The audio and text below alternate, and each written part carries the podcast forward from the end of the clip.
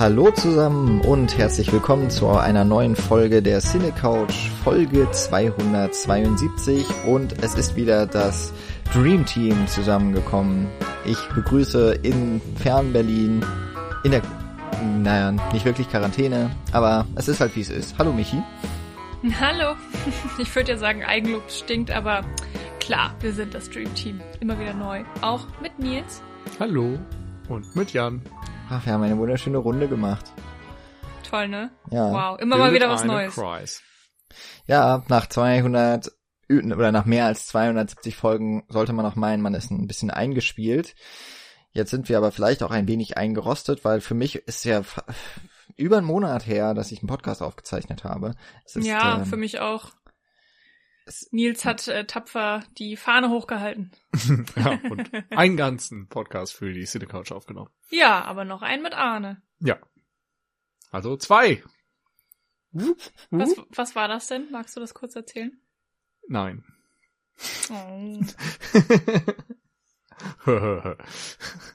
Nein, natürlich war es einmal am Meer, also ein, eine Jallo Hommage, die wir hier bei der Cinecouch besprochen haben und dann drüben bei Enough Talk zusammen mit Arne und auch mit Jens ähm, und vielen, vielen, vielen äh, Einspielern äh, war es natürlich Masks, also eine deutsche Jallo Hommage. Das war übrigens äh, sehr unterhaltsam anzuhören. Also ich äh, war im Wohnzimmer die meiste Zeit, als du den Podcast aufgenommen hast und irgendwann kam aus dem Schlafzimmer nur noch Gekicher und nur noch irgendwie so, weiß ich nicht, ganz äh, Geräusche, die ich nicht verstanden habe, wo ich dachte, hä, seid ihr jetzt durch mit dem Podcast? Seid ihr am Feiern? Was ist da los? Und dann meintest du nur so, ja, die haben so ein Board mit so Geräuschen hö, hö, hö, und ganz viel ja. gespielt. Alles auch, rausgeschnitten äh, worden beim Podcast, bestimmt. da war kein Spaß. Ja, wer es wissen will, kann ja mal reinklicken. genau. Also auf jeden Fall Grüße an unsere Freunde von Enough Talk. Mit denen habe ich ja immer noch so ein ewig lang gehegtes Projekt. Naja. Hm. Apropos ewig lang. Ewig lang. So, wir hören jetzt auf mit der Vorrede und kommen zu unserem dies, äh, ja, dem Film in dieser Folge, denn wir, man könnte, also man könnte ihn an sich auch an zwei äh, quasi historischen Momenten irgendwie festmachen, warum wir über ihn reden. Äh, wir sprechen heute über Magnolia von Paul Thomas Anderson. Es ist sein dritter Langspielfilm. Der Film ist hat Premiere gefeiert 1999. Das kann man also jetzt noch irgendwie schlecht so festmachen, historisch mit 21 Jahren. In Deutschland lief er aber auf der Berlinale 2000, also vor 20 Jahren, und hat dort auch den Goldenen Bären gewonnen. Ähm, und Paul Thomas Anderson wird, wenn diese Folge erscheint, glaube ich, ist es noch eine Woche hin oder so, wird der gute Mann 50. Ähm, Erst? Das, ja. Also der, der war blutjung, als er Magnolia geschrieben hat, gedreht hat, fertig gemacht und bei der Berlinale, also mit 29, den Goldenen Bär gewonnen, ähm, Oscar nominiert gewesen und war ja schon ein recht großer Film. Ähm, tatsächlich bin ich aber auf den Film nochmal gestoßen, weil ich ein Buch endlich mal fertig gelesen habe, das äh, mir geschenkt wurde, ich glaube zum, oh Gott, war das noch Geburtstag? Möglicherweise. Also ist auch schon eine ganze Weile her. Und da ging es um das Filmjahr 1999. Ähm, ein Filmkritiker hat da ähm, sich dieses Jahr zum Anlass genommen, weil das Buch kam 2019 raus, also 20 Jahre später, und hat es als Best Movie Year Ever bezeichnet. Das ist sicherlich ein streitsamer Titel, aber hat zumindest nicht ganz unrecht, da sind schon wirklich wahnsinnig viele tolle Filme rausgekommen von sehr vielen interessanten Filmemachern. Größtenteils allerdings äh, waren da auch männliche Regisseure ähm, äh, besprochen und äh, außerdem natürlich sehr US-amerikanisch orientiert. Im letzten Kapitel ging es aber um Magnolia, weil der Film eben auch äh, Ende des Jahres in, in Amerika erschienen ist. Und ähm, irgendwie in, in, mit dieser zusammen, mit dem Zusammenbringen mit vielen anderen Filmen, die man so aus dem Jahr 1999 vielleicht noch in Erinnerung hat, Äh, wir haben ja auch mal eine 90er-Reihe gemacht und ich weiß noch, dass wir uns mit dem Jahr 99 oder mit der Folge 99 damals extrem schwer getan haben, was wir da besprechen Ja. wollen. Und ich glaube, die Wahl haben letztlich die Zuhörerinnen dann übernommen für uns. Ja, Ähm, Nee. ich meine auch. Wir hatten auch auf Oder? Twitter danach Ja. gefragt. Oder waren das andere Jahrgänge? Ich weiß nicht mehr. Also ich habe nur noch 94 im Kopf, aber Also es waren haben wir es viele. zweimal gemacht? Ich glaube schon. Ich Kann weiß, auch ab- sein.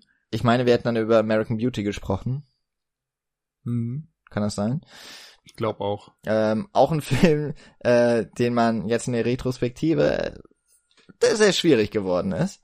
Ähm, und bei Magnolia hatte ich zumindest auch so eine Szene, wo ich gedacht habe, huh, irgendwie gerade ein bisschen nochmal anders wahrgenommen als früher. Ich kannte den Film schon und mochte ihn damals sehr gerne.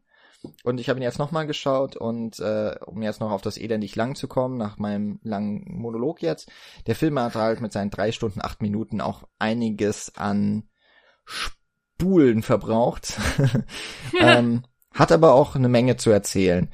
Ähm, insofern fangen wir ja vielleicht erstmal gerade so an. Ähm, war das für euch, also ich nehme mal an, ihr kanntet den Film oder irre ich mich? Ja. Nee, du erst nicht. Ähm, bei mir ist es so, ich habe den Film, ja, ich weiß nicht mehr ganz genau, wann ich den zum ersten Mal gesehen habe. Ich weiß noch, dass es irgendwann in meinen Teenager-Jahren war und ich weiß auch noch warum.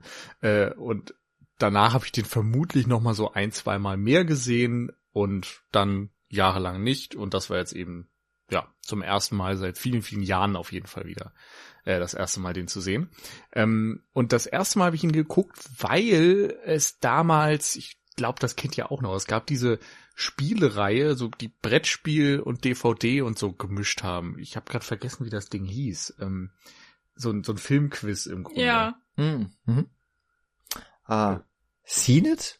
Seen It, richtig. Seen It hieß das. Und ähm, da gab es ja immer so Filmszenen, die gespielt wurden und dann musst du irgendwas dazu erraten oder so. Und ich glaube, die Frage war, äh, in, ja, aus welchem Film die Szene ist oder sowas. Und ähm, das war die Szene, in der es Frösche regnet. Und irgendwie war das halt in dem Moment so abgefahren äh, und äh, merkwürdig, dass ich dachte, okay, ich möchte diesen Film sehen und irgendwie habe ich ihn dann in, in, in der Folgezeit angeschaut und das war so im Grunde der Moment, auf den ich da die ganze Zeit gewartet hatte und so ein bisschen drauf hingefiebert habe, wie das wohl in die Handlung eingebettet wird und erklärt wird und so weiter. Also so ein Antrieb, den man halt auch vor allem in dem Alter vielleicht hat, wenn man einen Film guckt, dass man da irgendwie eine ein Magic Moment hat und drauf wartet, dass er dann endlich kommt. Aber es ging mir tatsächlich, als ich den jetzt wieder gesehen habe, auch fast so, dass diese Szene plus die Szene, in der alle Wise absingen, so die beiden Momente waren, auf die ich die ganze Zeit gewartet habe. Ja, ich äh, fand's ganz lustig, weil ich ähm, weiß noch, dass ich Magnolia einmal gesehen habe und das müsste auch irgendwann Anfang des Studiums gewesen sein. Das war auf jeden Fall mit euch oder mit dir, Nils. Äh, ich weiß nicht mehr in welcher Konstellation genau. Und ähm, ich weiß noch, dass ich äh, damals eine sehr große Abneigung gegen Tom Cruise hatte und äh, wirklich äh, fast jeden Film gemieden habe, in dem er vorkam. Ich fand ihn einfach wahnsinnig schrecklich. Es gibt auch immer noch Filme, wo ich sage, die muss ich mir einfach nicht angucken heutzutage. Äh, und weiß ich nicht, ich finde ihn auch teilweise einfach schwierig. Aber so was wie zum Beispiel dann auch Mission Impossible feiere ich und da, da finde ich ihn auch wirklich großartig. Er ist ja auch irgendwie einfach ein interessanter Mensch und ein guter Schauspieler, aber irgendwie auch ein merkwürdiger Mensch. Naja, also ich kann das auch gar nicht mehr so herleiten, wie das genau kam, dass ich ihn einfach ihn so gemieden habe. Und dann hattet ihr oder also irgendwer auf jeden Fall dann Magnolia vorgeschlagen und dann so wusste ich auch so, äh, Tom Cruise und, mm. und ich glaube, ich habe ihn dann mehr oder weniger nur mitgeguckt, weil ich halt auch wusste, okay, er hat ja jetzt auch keine Hauptrolle, es ist ja ein Ensemble-Film. Kann man dann ja mal machen. Aber er hat dann ja auch ausgerechnet die nervigste, schlimmste, abstoßendste Rolle aus dem ganzen Film. Ich meine, die hat ja auch Facetten. Ähm, ist ja nicht alles schwarz-weiß, aber das hat es dann für mich auch ein bisschen schwierig gemacht, ihn mehr zu schätzen oder zu mögen. Äh, naja. Und äh, ich glaube, damals fand, weiß ich gar nicht mehr, wie ich ihn damals fand. Ähm, und jetzt, gestern haben wir den nochmal gesehen, ist mir aufgefallen, dass ich einfach auch den ganzen Film vergessen hatte. Also ich wusste noch, Tom Cruise kommt drin vor Und es ist eben ein, ein Episodenfilm, ein Ensemblefilm. Äh, verschiedene Leben vermischen sich, werden erzählt in einer Stadt. Ähm, und mehr dann irgendwie nicht mehr. Und das war dann irgendwie auch ganz lustig, weil ich mehr oder weniger den Film neu entdeckt habe für mich, äh, beziehungsweise einfach geschaut habe, als würde ich ihn zum ersten Mal schauen. Aber ich hatte jede Menge Déjà-vus, ganz merkwürdige.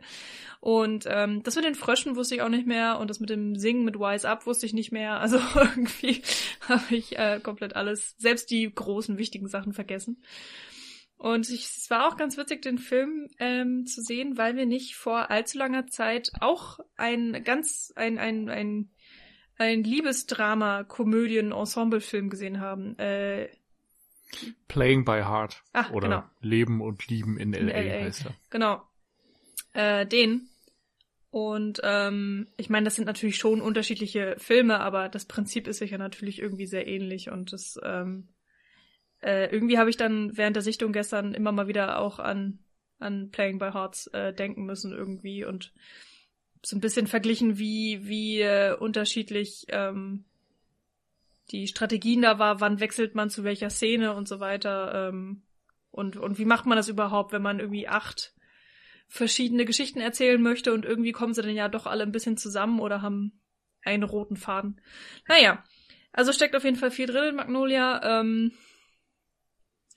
und es war ganz lustig, den jetzt nochmal noch mal zu sehen. Also ja, freut mich, dass du den für den Podcast vorgeschlagen hast. Ja, ähm, also ich weiß auf jeden Fall noch, dass ich habe mir diesen Film damals nicht gezielt gekauft, sondern er war in dieser, ich habe so eine Arthouse Collection, das hat, äh, glaube ich, lief über den Spiegel mal. Ich glaube, diese Reihe gibt's nicht mehr und war im Grunde so eine Auswahl an, in dem Fall American Independent Film. Da ist auch sowas wie Night, nee, Quatsch, äh, Dead Man von Jim Jarmusch ist da, oder? Night on Earth.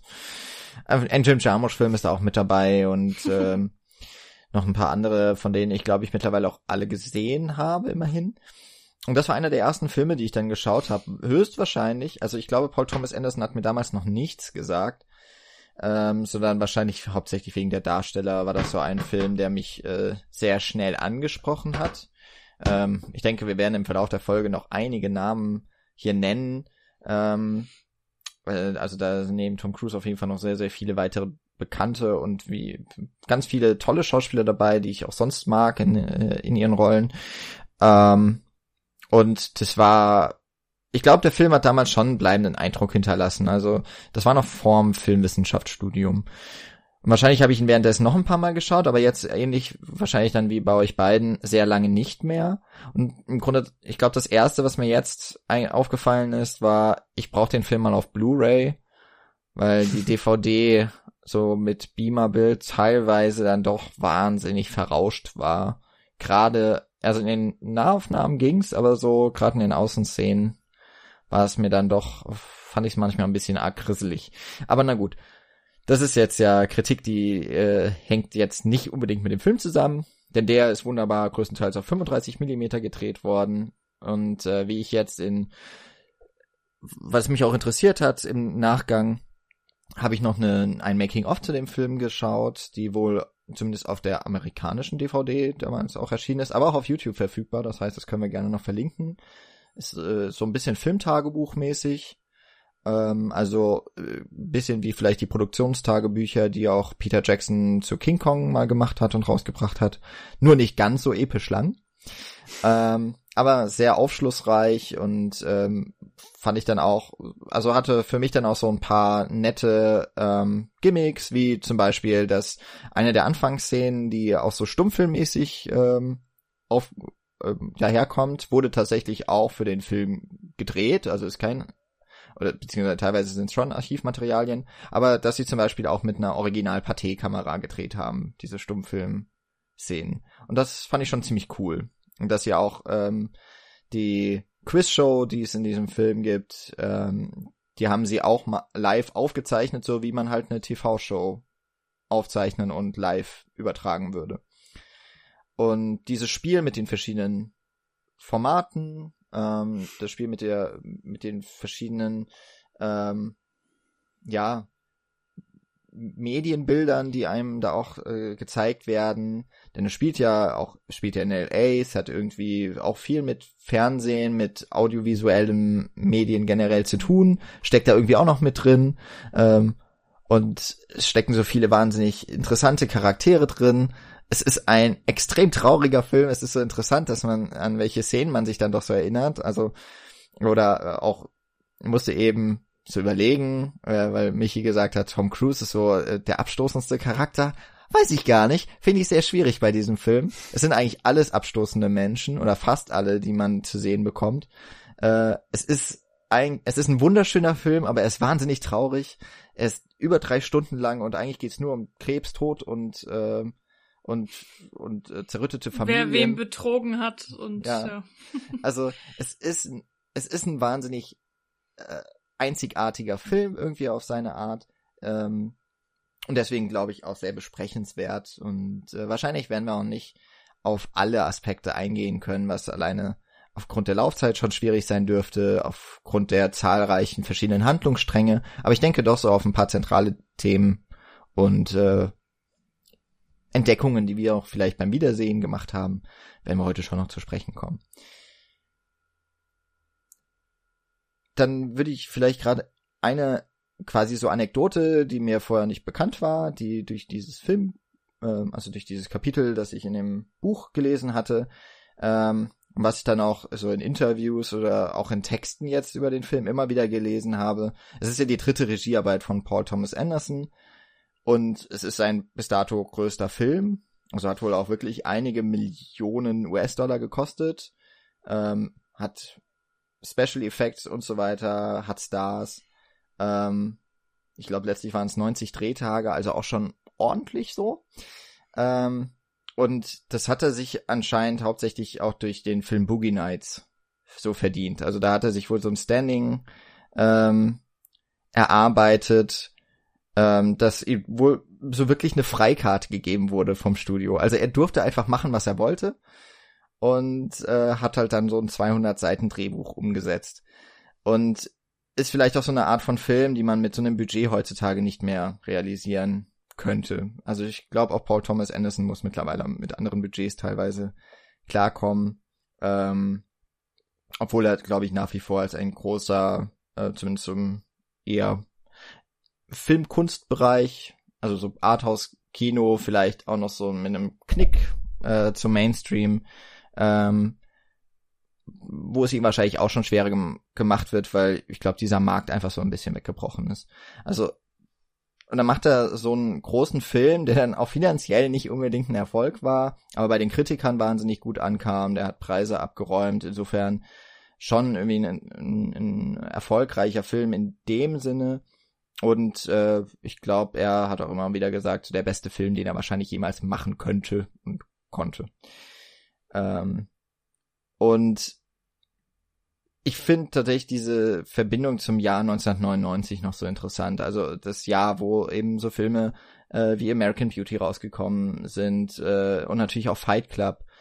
Äh, in gewissem Maße auch, vielleicht passt da auch Matrix rein, wo es immer auch so ein bisschen um diese Generation X geht, so das zu Ende gehende Millennium und ähm, wo diese toxische Maskulinität irgendwie häufig zum Vorschein kommt, ähm, enttäuschte, insbesondere Vater-Sohn-Beziehungen, äh, in dem Film aber auch teilweise Vater-Tochter-Beziehungen, ähm, die, die äh, wirklich herzerschütternd sind. Ähm, und sich da irgendwie so einreiht in so ein Gefühl, glaube ich, äh, dieser Zeit, der, was so ein Gesellschaftsbild irgendwie zusammengebracht hat und wo sich einfach viele Filmemacher damals auch anscheinend sich mit thematisch auseinandergesetzt haben. Und das war mir vorher zumindest nicht aufgefallen, dass das, oder ich habe es nie in diesen Kontext gesetzt. Und irgendwie finde ich, ist das auch so ein sehr, sehr typischer Film so für die ausgehenden 90er Jahre. Ähm, und ich weiß gar nicht, ob euch das auch so nochmal aufgefallen ist oder ob ihr das vielleicht auch sagen würdet, ich interpretiere jetzt hm. zu viel oder nehme da zu viel aus der Zeit mit rein. Ich weiß es nicht. Ich glaube, da müssten wir noch mal über Details sprechen, warum du den so stellvertretend für diese spät 90er Phase siehst. Ähm, was ich noch erinnere über diese ganze Gruppe von Filmen, die 99 erschienen sind, ist, dass irgendwer mal einen Artikel geschrieben hat über ähm, so diese Office Booth Movies, also, also dieses Bürozellen-Ding, also die spielen ja irgendwie alle in Großraumbüros und haben alle diese Parzellen.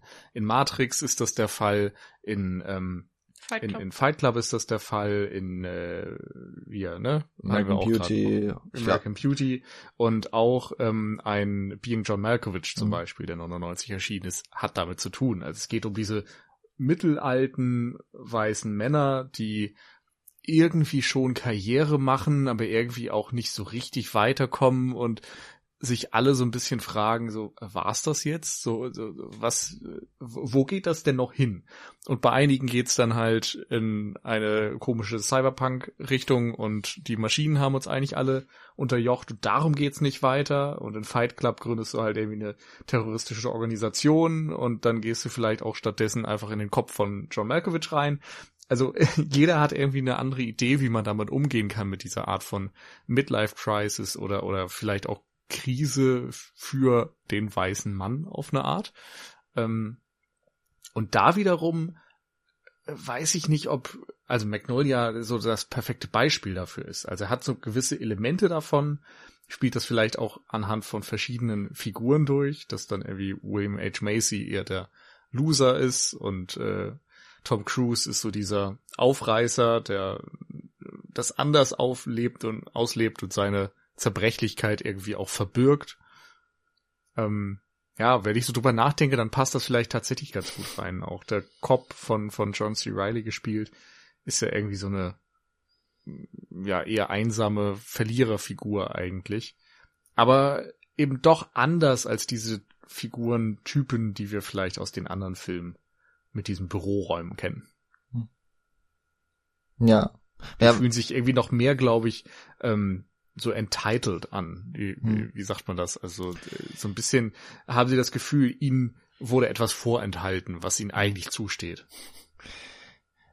Ja, ich meine, es spielt, der Film spielt ja noch an einem Tag in LA und schon eher in einem in einer etwas, zumindest so im Kern ist es auch eher eine gehobenere Gesellschaftsklasse. Also wir haben es mit dem superreichen äh, TV-Mogul zu tun, der halt im Sterben liegt, ein extrem erfolgreicher Autor und Coach, der äh, mit dem, ich glaube, Buchtitel Seduce and Destroy den weißen Männern sagt, wie sie die Frauen rumkriegen und kaputt machen. also das als so Programmatik anzulegen. Ähm, aber natürlich auch die, die Verlierer der Gesellschaft. Äh, wir haben einen arbeitslosen Vater, der seinen Sohn zu dieser Quizshow schickt. Ähm, wir haben einen mittlerweile Erwachsenen, der in dieser Quizshow berühmt geworden ist, aber jetzt halt voll am, also der ist bankrott, äh, muss irgendwo im Elektrohandel arbeiten als Verkäufer und ist nicht mal da drin gut. Ähm, und der Cop, der seine Waffe beim Einsatz verliert. Ähm, aber was mir jetzt tatsächlich auch erst gerade so aufgefallen ist, du, was du auch gerade gesagt hast, es ist auf jeden Fall, insofern passt er auch noch so in diese 90er White Angst, keine Ahnung, wie man es nennen möchte. Es sind halt wirklich, also es sind alles weiße Protagonistinnen und größtenteils oder so im Nukleus geht schon eher um die Männer, habe ich das Gefühl. Ähm, aber natürlich gibt es auch weibliche Rollen, die aber meiner Meinung nach nicht ganz so zentral und ausgefeilt vielleicht sind. Hm. Aber zumindest Claudia ist, glaube ich, diejenige, die als erste entstanden ist. Also um sie herum wurde der Film geschrieben. Ja. Ähm, ja, okay, vielleicht ganz kurz. Äh, man kann die Handlung, ähm, also ich möchte nicht alle acht oder neun Handlungsstränge jetzt umfassen. ähm, insofern, äh, ein bisschen haben wir schon gesagt, also dieser, der Film Magnolia spielt an einem Tag in äh, Los Angeles im San Fernando Valley hauptsächlich, also auch eher, wie gesagt, so eine, eine etwas schickere Gegend. Ähm, und die Plots werden mal mehr, sind mal mehr, mal weniger miteinander äh, stark verbunden. Ähm, es geht halt größtenteils äh, aber schon irgendwie um Familienbeziehungen, ganz häufig um ähm, sterbende Väter, die ähm, auch in diesem Moment von von dieser ja dem nahenden Ende nochmal ihr Leben Revue passieren lassen und vielleicht auch nochmal einiges richtigstellen wollen. Ähm, das haben wir mit dem diesem TV-Mogul. Äh, äh, ja, es ist ganz schwierig mit den ganzen Namen. Ich glaube, gespielt wird er von John Roberts. Jason. Jason Roberts, ja. Äh, aber den Namen habe ich jetzt hier trotzdem gerade nicht auf dem so schnell auf dem Schirm. Wir, ah, Partridge, wir haha. Auch, wir können auch gern bei den Schauspielnamen bleiben. Das ist für mich meistens eh einfacher. Ich finde das alles verwirrt. ja, das ist es auch tatsächlich. Ich sag dann so, der, der die ganze Zeit im Bett liegt, genau. der, der, der moderiert und so mache ich das. okay.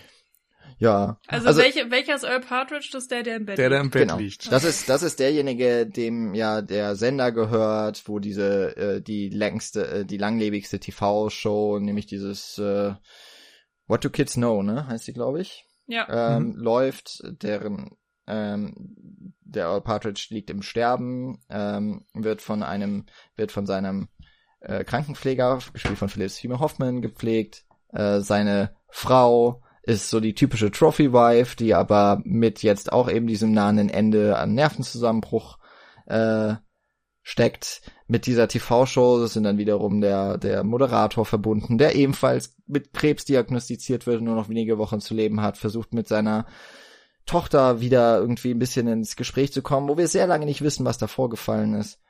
Äh, der sich selbst oder seine Herkunft verleugnete Sohn von Earl Partridge wird gespielt von Tom Cruise. Ähm, irgendwie kommt noch ein Cop dazu. und äh, der Junge, der in der Quizshow gerade aktiv ist, kurz vor einem Rekord steht und so ein bisschen quasi vorweggenommen gespiegelt wird von dem ähm, dem Kid, Quiz-Kid Donny Smith, gespielt von William H. Macy, der eben 30 Jahre später ungefähr eben als Loser so äh, durch den Tag geht. Und ich glaube, das sind tatsächlich auch so die wichtigsten Handlungsstränge. Und alles kommt irgendwie zusammen, dass wir alle in Froschregen kommen. äh, und natürlich gemeinsam singen. ähm, beide Szenen, auf die man sehr lange warten muss, also äh, ja. und durch, durch sehr, sehr viel harten Tobak einfach durch muss. Es äh, ist wirklich so ein Film, der eigentlich von einem schlimmen Moment in den nächsten so geht und ab und zu trotzdem so ganz warme mh, mm, Gefühle zwischen den sehr kaputten Figuren mal zulässt. Ähm, und tatsächlich mit den meisten Szenen habe ich mich auch, wenn es immer ein bisschen unangenehm war, einigermaßen wohlgefühlt. Also ich fand die irgendwie immer interessant äh, gut gedreht, äh, toll geschauspielert, also es sind wahnsinnige, wahnsinnige Leistungen hier drin, super geschrieben. Mm, aber damit würde ich jetzt vielleicht auch noch gerade kommen. Äh, die, ein, die erste Szene, oder die, es ist glaube ich die zweite Szene mit John C. Riley, die finde ich gerade, weil äh, Black Lives Matters ähm, so groß äh, rausgekommen ist, ähm, wenn wir diese Folge aufnehmen, finde ich eine wahnsinnig unangenehme Szene. Äh, John C. Riley hat einen Einsatz wegen Ruhestörung, ist bei einer afroamerikanischen älteren Frau, so die typische Mama, äh, die laut rumschreit und äh, mit der irgendwie die ganze Zeit in, in einer Diskussion ist. Und die Art und Weise, wie der weiße Cop mit dieser schwarzen Frau umgeht, im Vergleich zu einer späteren Szene, wo er wegen eines gleichen Grundes einer weißen Frau, einem Drogen, also offensichtlich Drogensüchtigen, ähm, begegnet, sich aber in diese verliebt, auf den ersten Blick. Das ist, also ich möchte Paul Thomas Anderson da gar nichts vorwerfen, aber es wirkt auch irgendwie, äh, oder es ist mir jetzt zum ersten Mal aufgefallen, dass auch diese Art und Weise des vielleicht versteckten Rassismus irgendwie in diesem Film auch mit drin steckt. Ähm, es gibt relativ wenige People of Color im, im Magnolia. Ähm, aber dieser Moment da, äh, wo, wo er bei dieser Frau ist, wo dann ja tatsächlich auch noch im Schlafzimmer im begehbaren Kleiderschrank eine Leiche eines weißen Mannes liegt, das ja, fand ich irgendwie sehr, ja, habe ich so ein bisschen jetzt mit anderen Augen gesehen. Vielleicht ähnlich wie als wir Seven besprochen haben, ich jede Szene mit Kevin Spacey irgendwie anders gesehen habe, was bei American Beauty wahrscheinlich jetzt noch sehr viel krasser wäre. Äh, mit so einem neuen Wissen über über Ereignisse und in dem Fall jetzt eben über so ein gesellschaftliches äh, über so einen gesellschaftlichen Missstand, von dem wir alle wissen, dass er schon nicht erst seit gestern, nicht erst seit letzter Woche und äh, sicherlich auch nicht erst seit 1999 schon, sondern seit seit vielen, vielen Jahrzehnten, Jahrhunderten eigentlich besteht. Und ähm, ja, da hatte der Film für mich auch auf einmal so eine ganz starke Aktualität und ähm, hat zumindest sowas mitschwingen lassen, ohne dass es wirklich Thema war. Hm. Ja, finde ich auch. Also mir ging's bei der Sichtung auch so, ohne dass man das unbedingt jetzt gewollt hätte. Also ich kann jetzt auch nicht sagen, ähm, dass ich mich jetzt äh, stundenlang jeden Tag äh, mit den aktuellen Gegebenheiten beschäftige. Ich meine, man kriegt was mit, aber ich, ich bin, also, ähm, ich finde es alles wichtig. Ich finde auch auf eine Art gut, dass das jetzt alles passiert und in Schwung kommt ähm, und, und dass da auch einfach mal gegen Rassismus offen angegangen wird und hoffentlich die Welt sich vielleicht auch ein bisschen, ein bisschen verbessert. Das wäre doch schön. Schauen wir mal, was rauskommt. Im Jahr 2020 doch ja, nicht. ich weiß. Eigentlich ist, äh, ja, könnte man äh, jeden Tag den Kopf einfach nur in, unterm Kissen vergraben und, und einfach Musik ganz laut hören. Naja. Äh, also irgendwie schwingt es ja immer im, im Kopf mit, ob man will oder nicht, ob man es bewusst macht oder unbewusst, äh, habe ich auch das Gefühl, man schaut anders auf die Dinge. Ähm, ich habe das auch einfach gemerkt in den letzten Jahren schon, dass ich immer mehr äh, darauf geachtet habe, wie wird mit den Frauenrollen umgegangen, wie sind die geschrieben, sind überhaupt Frauen in irgendwelchen Filmen. Und ähm, wir hatten ja auch ab und zu mal dann Podcast-Besprechungen, äh, wo das einfach absurd war, wenn irgendwelche Frauenrollen so weiß ich nicht, dass das Hausfrauchen sind, die dann ähm, dafür da sind, die Kinder äh, ins Bett zu schicken und einfach ein bisschen abzuwaschen, aber ansonsten regeln die Männer die Geschehnisse der Welt.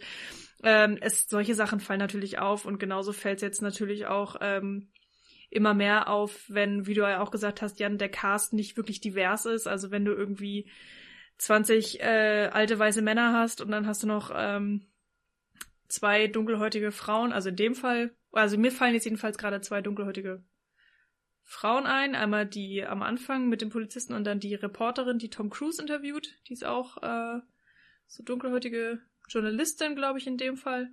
Und ansonsten haben wir ja eigentlich noch schwarze Männer in, in dem Ghetto sozusagen, wo der Polizist dann auch, also John C. Reilly rumläuft und diesen einen Typ verfolgt, der vor ihm wegrennt. Das ist, glaube ich, auch eine Story, die rausgeschnitten wurde aus dem Film. Also wenn ich das richtig im Kopf habe, gab es da eine ganze Handlung zu, die dann aber gar nicht mehr im Film gelandet ist. Also zu dem Typen mit der Kapuze.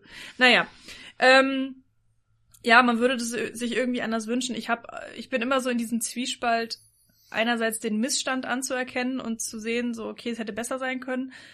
Äh, und, und vielleicht würde ich den Film ein bisschen mehr mögen, wenn er einfach einen diverseren Cast hätte zum Beispiel.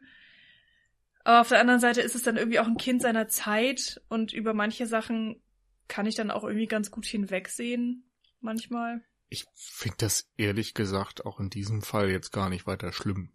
Also, es ist ja auch, also klar, grundsätzlich Diversität super, aber nicht jeder Film, der nicht zu 100% divers ist, ist ja automatisch dann irgendwie schlecht oder es ist ein Makel oder sowas. Es kommt ja auch ein bisschen drauf an, wie das erzählt wird, was da erzählt wird und so weiter. Klar kannst du dann irgendwie immer noch mal drüber nachdenken, ob man das, oder heutzutage würdest du es vermutlich anders casten, aber ne, wie ihr sagtet, es ist ein Kind seiner Zeit und ich denke, man kann einfach auch anhand dessen, was da ist, über den Film sprechen. Und ähm, ich gebe euch recht, dass jetzt bei diesen Szenen, wo ein Poli weißer Polizist einer schwarzen Frau gegenübersteht, wo das mitschwingt, ähm, gleichzeitig habe ich aber nicht das Gefühl, dass der Film da jetzt wahnsinnig viel drüber aussagen möchte. Also es ist kein großes Thema. Mhm. Ich, so ein bisschen hatte ich auch eher das Gefühl, dass ich in beiden Situationen, also beide Male, wenn John C. Riley zu einer Frau kommt, beide Szenen sind unangenehm. Auch wenn er. Ja. Und, und gleichzeitig macht er jetzt nichts völlig falsch. also, er hält sich ja an die Vorschriften, er versucht beruhigend auf seine Gesprächspartner einzuwirken. Er ist nicht gewalttätig, ja, so äh, das Minimum muss man ja auch dann manchmal vielleicht anerkennen.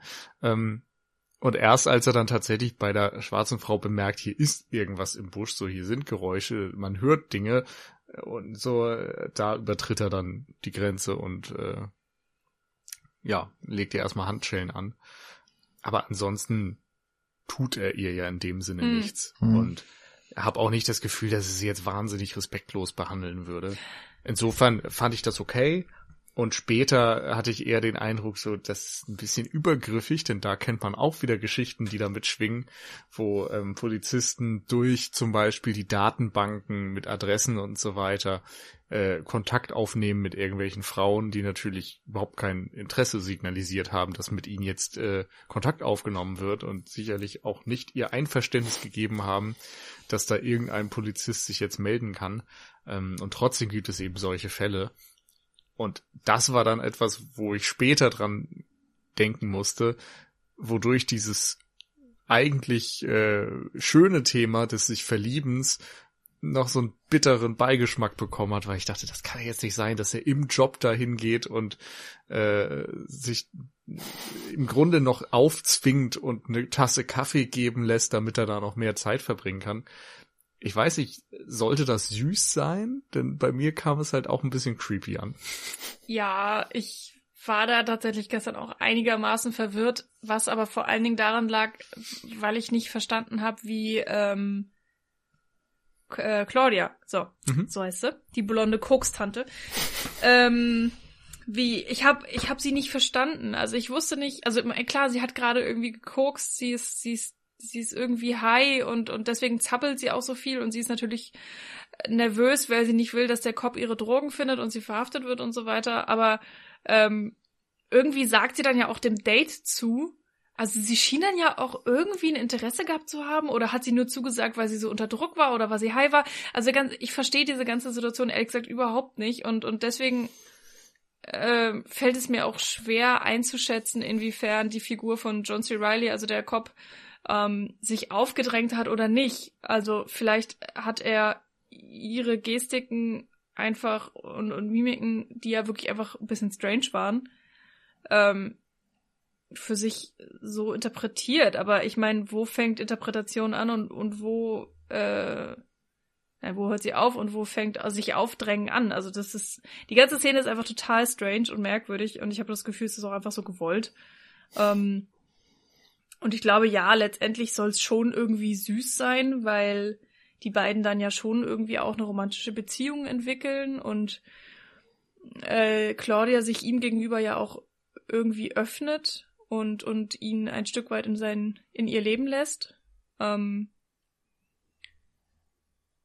und man ja auch irgendwie das Gefühl hat, oder man hat, ich finde, als Zuschauer hat man die Hoffnung, dass der Polizist ihr Leben ein bisschen verbessern wird. Und dass, dass der, also dass er mit seiner Reinheit sozusagen, dadurch, dass er ja auch Christ ist und betet und irgendwie sich an sein Gesetzesbuch hält und irgendwie immer versucht, das Richtige zu tun und so, ähm, dass er so sie vielleicht wieder auf den richtigen Pfad bringt oder so.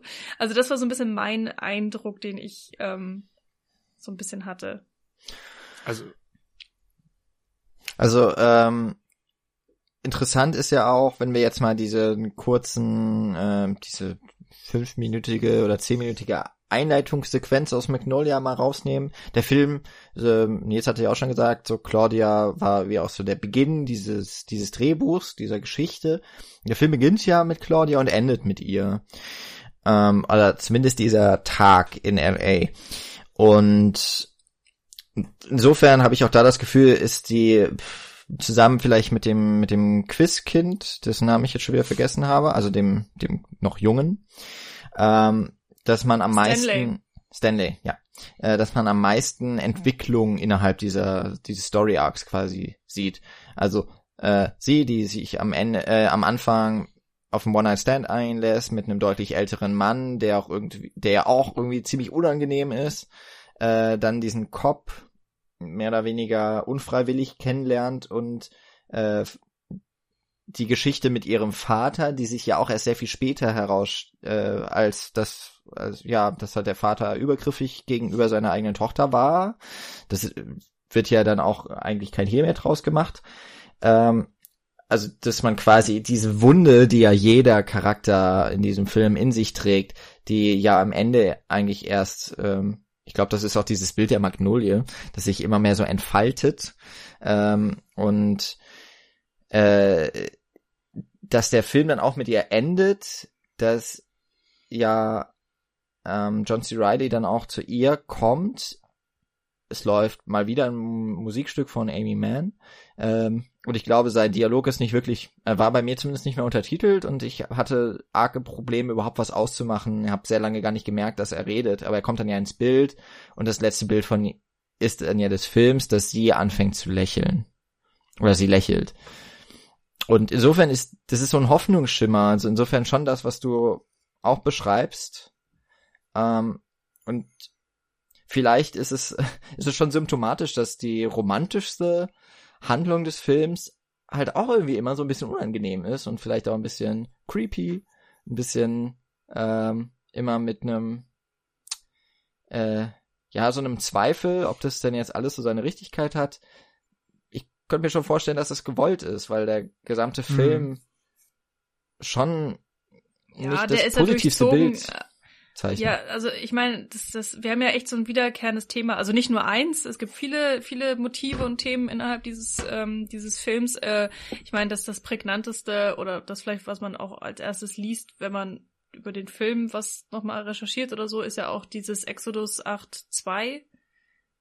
Ja, 8.2, nicht 2.8 was ja irgendwie hunderte Male in diesem Film in irgendwo in der Ecke auftaucht, also sei es wirklich als Zahl oder sei es irgendwie auch als Exodus 8, 8 2, was ist denn das, Vers 8, Satz 2 oder so ein Quatsch, ich weiß es nicht, irgendwas aus der Bibel, äh, was ja eben diese, diesen äh, Fro Froschregen ankündigt und so weiter.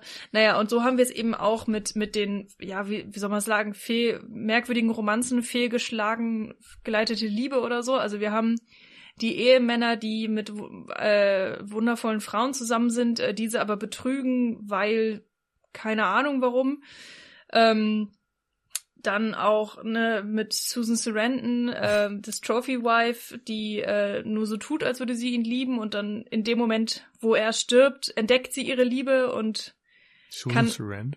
Äh, Julian Moore, ja. Äh, danke. ja. Ja.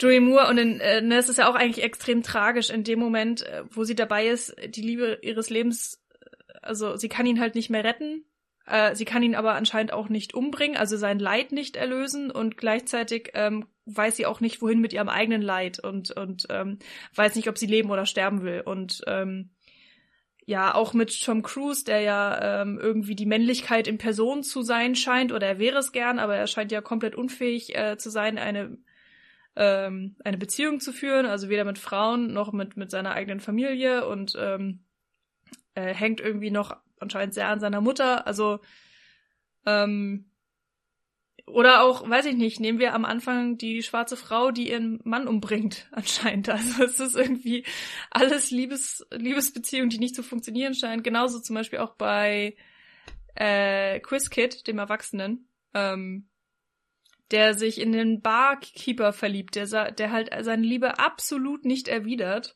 was irgendwie auch von vornherein, also es ist für alle sonnenklar, dass der, der Barkeeper keine, keinerlei Gefühle für ihn hat, nur seinen Job macht.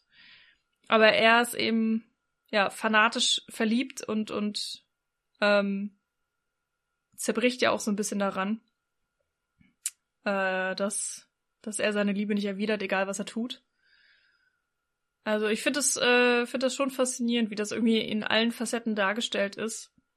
Außer jetzt vielleicht so ein bisschen bei Claudia. Also das ist dann am Ende des Films, wenn man jetzt mal wohlgesonnen meint, dass äh, sie mit, äh, mit dem Polizisten zusammenkommt und, und sie vielleicht eine tolle Beziehung führen und, und ihr Leben äh, sich ein, ein bisschen verbessert oder sie vielleicht von den Drogen freikommt oder so, ist das vielleicht so die einzige deutliche Beziehung, wo man sagen könnte, okay, die, die scheint einigermaßen schön zu laufen oder so. Ich weiß es nicht. Hm. Also, ja, ist glaube ich einfach nicht abzusehen, weil wir eben nur 24 Stunden sehen. Ähm, ja, für mich hält das, also das, was den Film so zusammenhält, das, was diese ganzen Beziehungen eint, ist äh, die Musik von Amy Mann. Und scheint ja auch äh, eine große Inspiration zumindest gewesen zu sein für ähm, Paul Thomas Anderson. Ähm, zwar gibt es ja eigentlich zwei prägnanten, ja, es gibt viele prägnante Songs von ihr, aber zwei, die für mich rausstechen, ist einmal eben Wise Up, der ja gemeinsam gesungen wird von den Figuren. Ähm, It won't stop until you wise up. Also es äh, ne, wird so weitergehen, bis du endlich klüger wirst. Und ist im Grunde für mich dann der eine Teil der Aussage und der andere Teil ist äh, Save Me im Abspann, ähm, wo der Refrain heißt im Grunde Save me from the ranks of the freaks who can never love anyone. But the Freaks oder so. Also ich glaube, das wird dann nochmal irgendwann wiederholt. Ähm, also in dem Fall, so niemand möchte Teil dieser Freaks sein, die oder Außenseiter wäre vielleicht die bessere Übersetzung in dem Fall, ähm, die irgendwie mit sich selbst beschäftigt sind und das Gefühl haben, niemanden lieben zu können oder eben nur Leute zu lieben können, die genauso Verlierer sind, wie sie selbst sich sehen.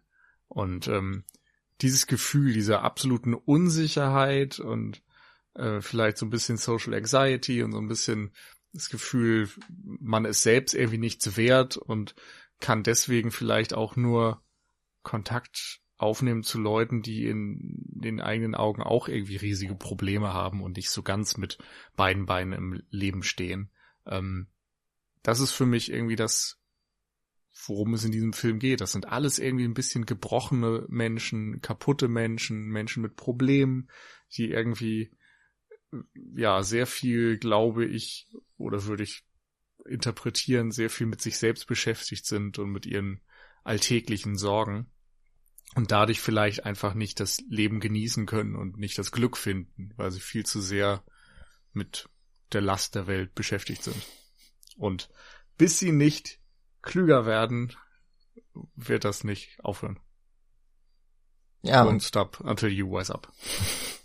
Und ich finde, genau in diesem Kern steckt ja auch dieses, äh, was mit dieser Generation X irgendwie zusammenhängt. So das Ende der Geschichte quasi, ähm, alles, alle wichtigen Punkte sind quasi durchlaufen und man ist jetzt einfach an einem, man ist an einem Punkt angelangt, in dem man auch quasi keinen Wert mehr hat. So, man ist halt austauschbar. Das steckt da ja irgendwie alles so mit drin. Man ist äh, auch, ähm, ja, vielleicht kann man auch sagen, tatsächlich, äh, weil es ja auch häufig um, um äh, Männer geht, es ist so eine Art von, von vielleicht äh, Kastration generell. Also jetzt nicht, nicht, natürlich nicht tatsächlich, sondern so vom, vom Machtgefühl, das man vielleicht bislang hatte, weil sich auch die Gesellschaft stark verändert. Wahrscheinlich eher zum Besseren, weg von diesen äh, männlichen Fantasien äh, und männlichen äh, männlicher Allmacht.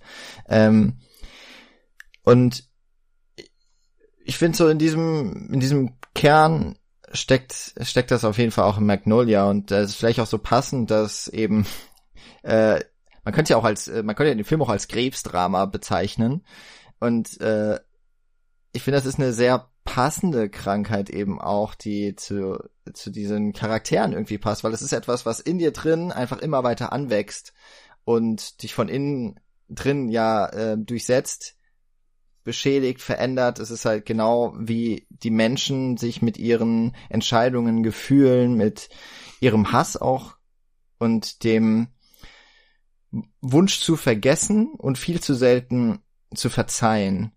Und das, das durch, das, das, äh, ja, frisst sich so durch deren Seele, wenn man das so ausdrücken möchte, so wie der Krebs so die, die alten Männer zersetzt. Und ähm, ja, deswegen ist es halt eigentlich keine, keine aufmunternde Sache, außer eben, dass dieser Kreis vielleicht am Ende doch so ein bisschen durchbrochen wird, so diese, diese Krankheit, vielleicht auch eben, kann man es auch sagen, dieser Krebs dieser Gesellschaft, kann eigentlich dann eben auch nur dadurch geheilt werden, dass so ein Junge wie eben Stanley zum Beispiel äh, dieses sich vorführen lassen beendet und selber mal die Fragen stellt in dieser Show. Oder dass äh, mit diesem, das witzigerweise ja, ähm, der Donny ähm, die ganze Zeit eine Zahn-OP möchte, hat aber eigentlich perfekte Zähne, ähm, dann das Geld klauen muss für die Zahn-OP, weil er halt pleite ist, sich es anders überlegt, dann kommt dieser Froschregen und weil er nicht mehr zurückkommt an den Safe von seinem Arbeitgeber, äh, über, über irgend so ein, ja, über, über die Laterne oder sowas einbrechen möchte, dort runterfällt und sich auf dem Asphalt die Zähne ausschlägt. Am Ende das Geld aber zurückbringt, aber am Ende sitzt er halt da mit John C. Riley, erzählt, was los ist und äh, ist auch geläutert. Ja, also er, er sieht ja den, diese, diese Sinnlosigkeit oder diesen, äh, die, die Irrationalität in seinem Handeln ein. Aber jetzt bräuchte er halt tatsächlich die Zahn-OP. Er bräuchte jetzt nicht die Spange, aber Mhm. Hm. ähm, er ist am Ende aber an einem Punkt angelangt, immerhin, wo er, wo er diese Läuterung durchlebt hat. Es steht aber jetzt nicht unbedingt viel besser da. Und ähm, Ja. das ist bei, bei Stanley eigentlich ähnlich, der zwar für sich selber mal aufsteht, aber dann ja auch zu seinem Vater geht, der jetzt nicht so wahnsinnig motiviert scheint, das, äh, sein Verhalten gegenüber seinem Sohn zu ändern. Ja, gut, aber es wäre natürlich auch ein bisschen absurd, wenn er sagt so, ja, ab heute läuft alles anders und der Vater sagt, ja, okay. Also das funktioniert ja irgendwie auch nicht. Nee, klar. Ähm, aber es ist schon interessant, dass halt der Jüngste aus dem ganzen Ensemble, ähm, also dass es so ein bisschen das Gefühl hat von wegen, die neue Generation wird's dann anders machen. So für die, für die ganz, ganz alte Generation, also so für, für den Earl Partridge und so, für die ist es zu spät, weil die verrecken halt schon am Krebs. Also da, die, die sind jetzt auf dem Todesbett und, und äh, äh, beichten ihre Sünden und, und Mhm. versuchen irgendwie zerrüttete äh, Beziehungen wieder zu heilen, aber haben eigentlich nur noch, weiß ich nicht, einen Monat zu leben. Also ist alles viel, schon viel zu spät. Ähm, und die, die junge Generation oder der Stanley in dem Fall ähm, kriegt's halt irgendwie hin, ist äh, dann, also wenn man jetzt mal mit Hoffnung auch dran geht, ist früh genug, das Problem zu entdecken und auch tatsächlich von sich aus selbst zu sagen, so, es muss sich was ändern und dann irgendwie Mhm. auch sagt, hier, weiß ich nicht, du musst netter zu mir sein. Also wirklich Mhm. zu sagen, das ist das Problem Ja. und jetzt machen wir das anders und ist jetzt nicht so, als würde sich von heute auf morgen was ändern, aber ja, so, ne, er, er kämpft gegen das Problem an. Er hat es nicht nur erkannt, sondern er hat, er kämpft auch dagegen. Mhm. Aber ich würde es nicht ganz so harsh sehen, weil selbst die beiden alten Männer, die am Krebs sterben, ja noch irgendwie einen Moment haben, in dem zumindest, ja, bei Earl Partridge kommt eben der Sohn ans Krankenbett und auch wenn das vielleicht nicht das Treffen ist, das man sich gewünscht hatte, ist zumindest irgendwie so, ne, diese, diese Begegnung da. Und bei, ähm, ja, Philip Baker Hall, also der, der andere, der Moderator, der äh, hat ja dann ganz am Ende eben auch die Begegnung mit Claudia. So, dass da möglicherweise auch wieder irgendeine Art von Verbindung hergestellt ist. Welche Begegnung mit Claudia hat er denn am Ende? Das letzte Bild im Film? Das ist John C. Riley. War das John C. Reilly? Ja. Mhm. Ja, Oh Gott. Ja, das, äh, das war Quatsch. Stimmt. Stimmt. Aber, aber ich meine, er hat trotzdem ja den Moment, dass seine Frau ihn ja am Ende dieses langen Tages zur Rede stellt, auch nach so vielen Jahren und ähm, dann ja, auch wenn es, wenn er es nicht schafft, es auszusprechen, ähm, dass er sich an seiner Tochter Vergangenheit ist es halt am Ende doch klar. Und ihm ist es dann wohl am Ende auch klar, weil seine Frau hat ihn verlassen und er möchte sich ja dann ähm, mit mit dem möchte sich ja selbst erschießen wird dann von dem Frosch aufgehalten, was äh, eine sehr witzige ähm, ein sehr witziger Rückgriff ja auf den Anfang des Filmes ist, wo von dieser unwahrscheinlichen Geschichte äh, dieses Mhm. Ja. eigentlich des misslungenen Selbstmordes, der zum Mord wurde oder zumindest zum Totschlag ähm, erzählt wird, was ja wohl an, tatsächlich eine wahre Geschichte aus Amerika ist, Ja. ähm, was immer wieder überall betont wird. Doch das- tatsächlich. Doch, das ist doch keine wahre Geschichte, oder? Doch. Ich habe gelesen, das ist eine Geschichte, die, äh, ich glaube, entweder Justizleuten, also, also Anwälten aus, in der Ausbildung erzählt wird oder Polizei, äh, Schülern erzählt wird in der Ja, Ausbildung, aber gerade eben- um dieses Paradoxon. Aber weil sie wahr ist, wird sie erzählt. Echt? Ja. Mhm. Also, et, aber was erfunden ist oder was was eine Legende ist, sagen wir mal so, ist diese äh, das mit dem Taucher. Das ist auch so eine Urban Legend, die Mhm. halt irgendwie wahnsinnig oft erzählt wird, äh, die wo wo aber eigentlich keiner genau richtig weiß, wo das herkommt und ob das jemals passiert ist. Ja. Die kannte ich sogar auch vor dem Film durch Black Stories. ja. Ja. Also, wo ja im Grunde auch der Film mit, vielleicht gehen wir äh, da noch ganz kurz, weil wir bei dieser, bei diesen äh, kurzen Einstiegsmomenten sind. Da ist ja auch ein Erzähler, der im Grunde so die unwahrscheinlichsten Geschichten Amerikas erzählt und die damit ja im Grunde schon vielleicht das vorwegnehmen, was Kritiker diesem Film vorhalten könnten. Das ist ja wahnsinnig konstruiert alles und so unwahrscheinlich. Was man ja fast, also was man vielen Filmen ja gerne mal auch, oder was vielen Filmen vorgeworfen wird, wo aber im Grunde ja sagt, es passiert so viele, also ist das wirklich alles Zufall oder ist das vielleicht Schicksal, hat das, ist vielleicht alles miteinander verbunden? Das ist ja schon das, was in diesen ersten drei Geschichten irgendwie aufgeworfen wird als Grundgedanke und ähm, im Grunde schon mal allen Kritikern oder allen Zuschauerinnen schon einmal so ins Gesicht, wenn ihr später überlegt, was sollte das eigentlich mit diesen Fröschen, es ist wahnsinnig unwahrscheinlich, aber könnte doch passieren. Es passiert so viele seltsame Dinge auf der Welt. Fand ich deswegen eigentlich einen, einen sehr schönen, wenn auch, ähm, konnte ich mich gar nicht dran erinnern, dass es diesen Einstieg gab. Ähm, ich finde ihn erstmal sehr irritierend. Er ist auch noch, Ja. er ist auch noch relativ so lighthearted, ist noch sehr, sehr witzig und äh, vielleicht Mhm. fängt er da noch nicht so ganz die Stimmung des Films ein. Aber der Bogen wird schon noch zurückgespannt und ähm, ist schon irgendwie auch sehr, sehr äh, putzig gemacht teilweise.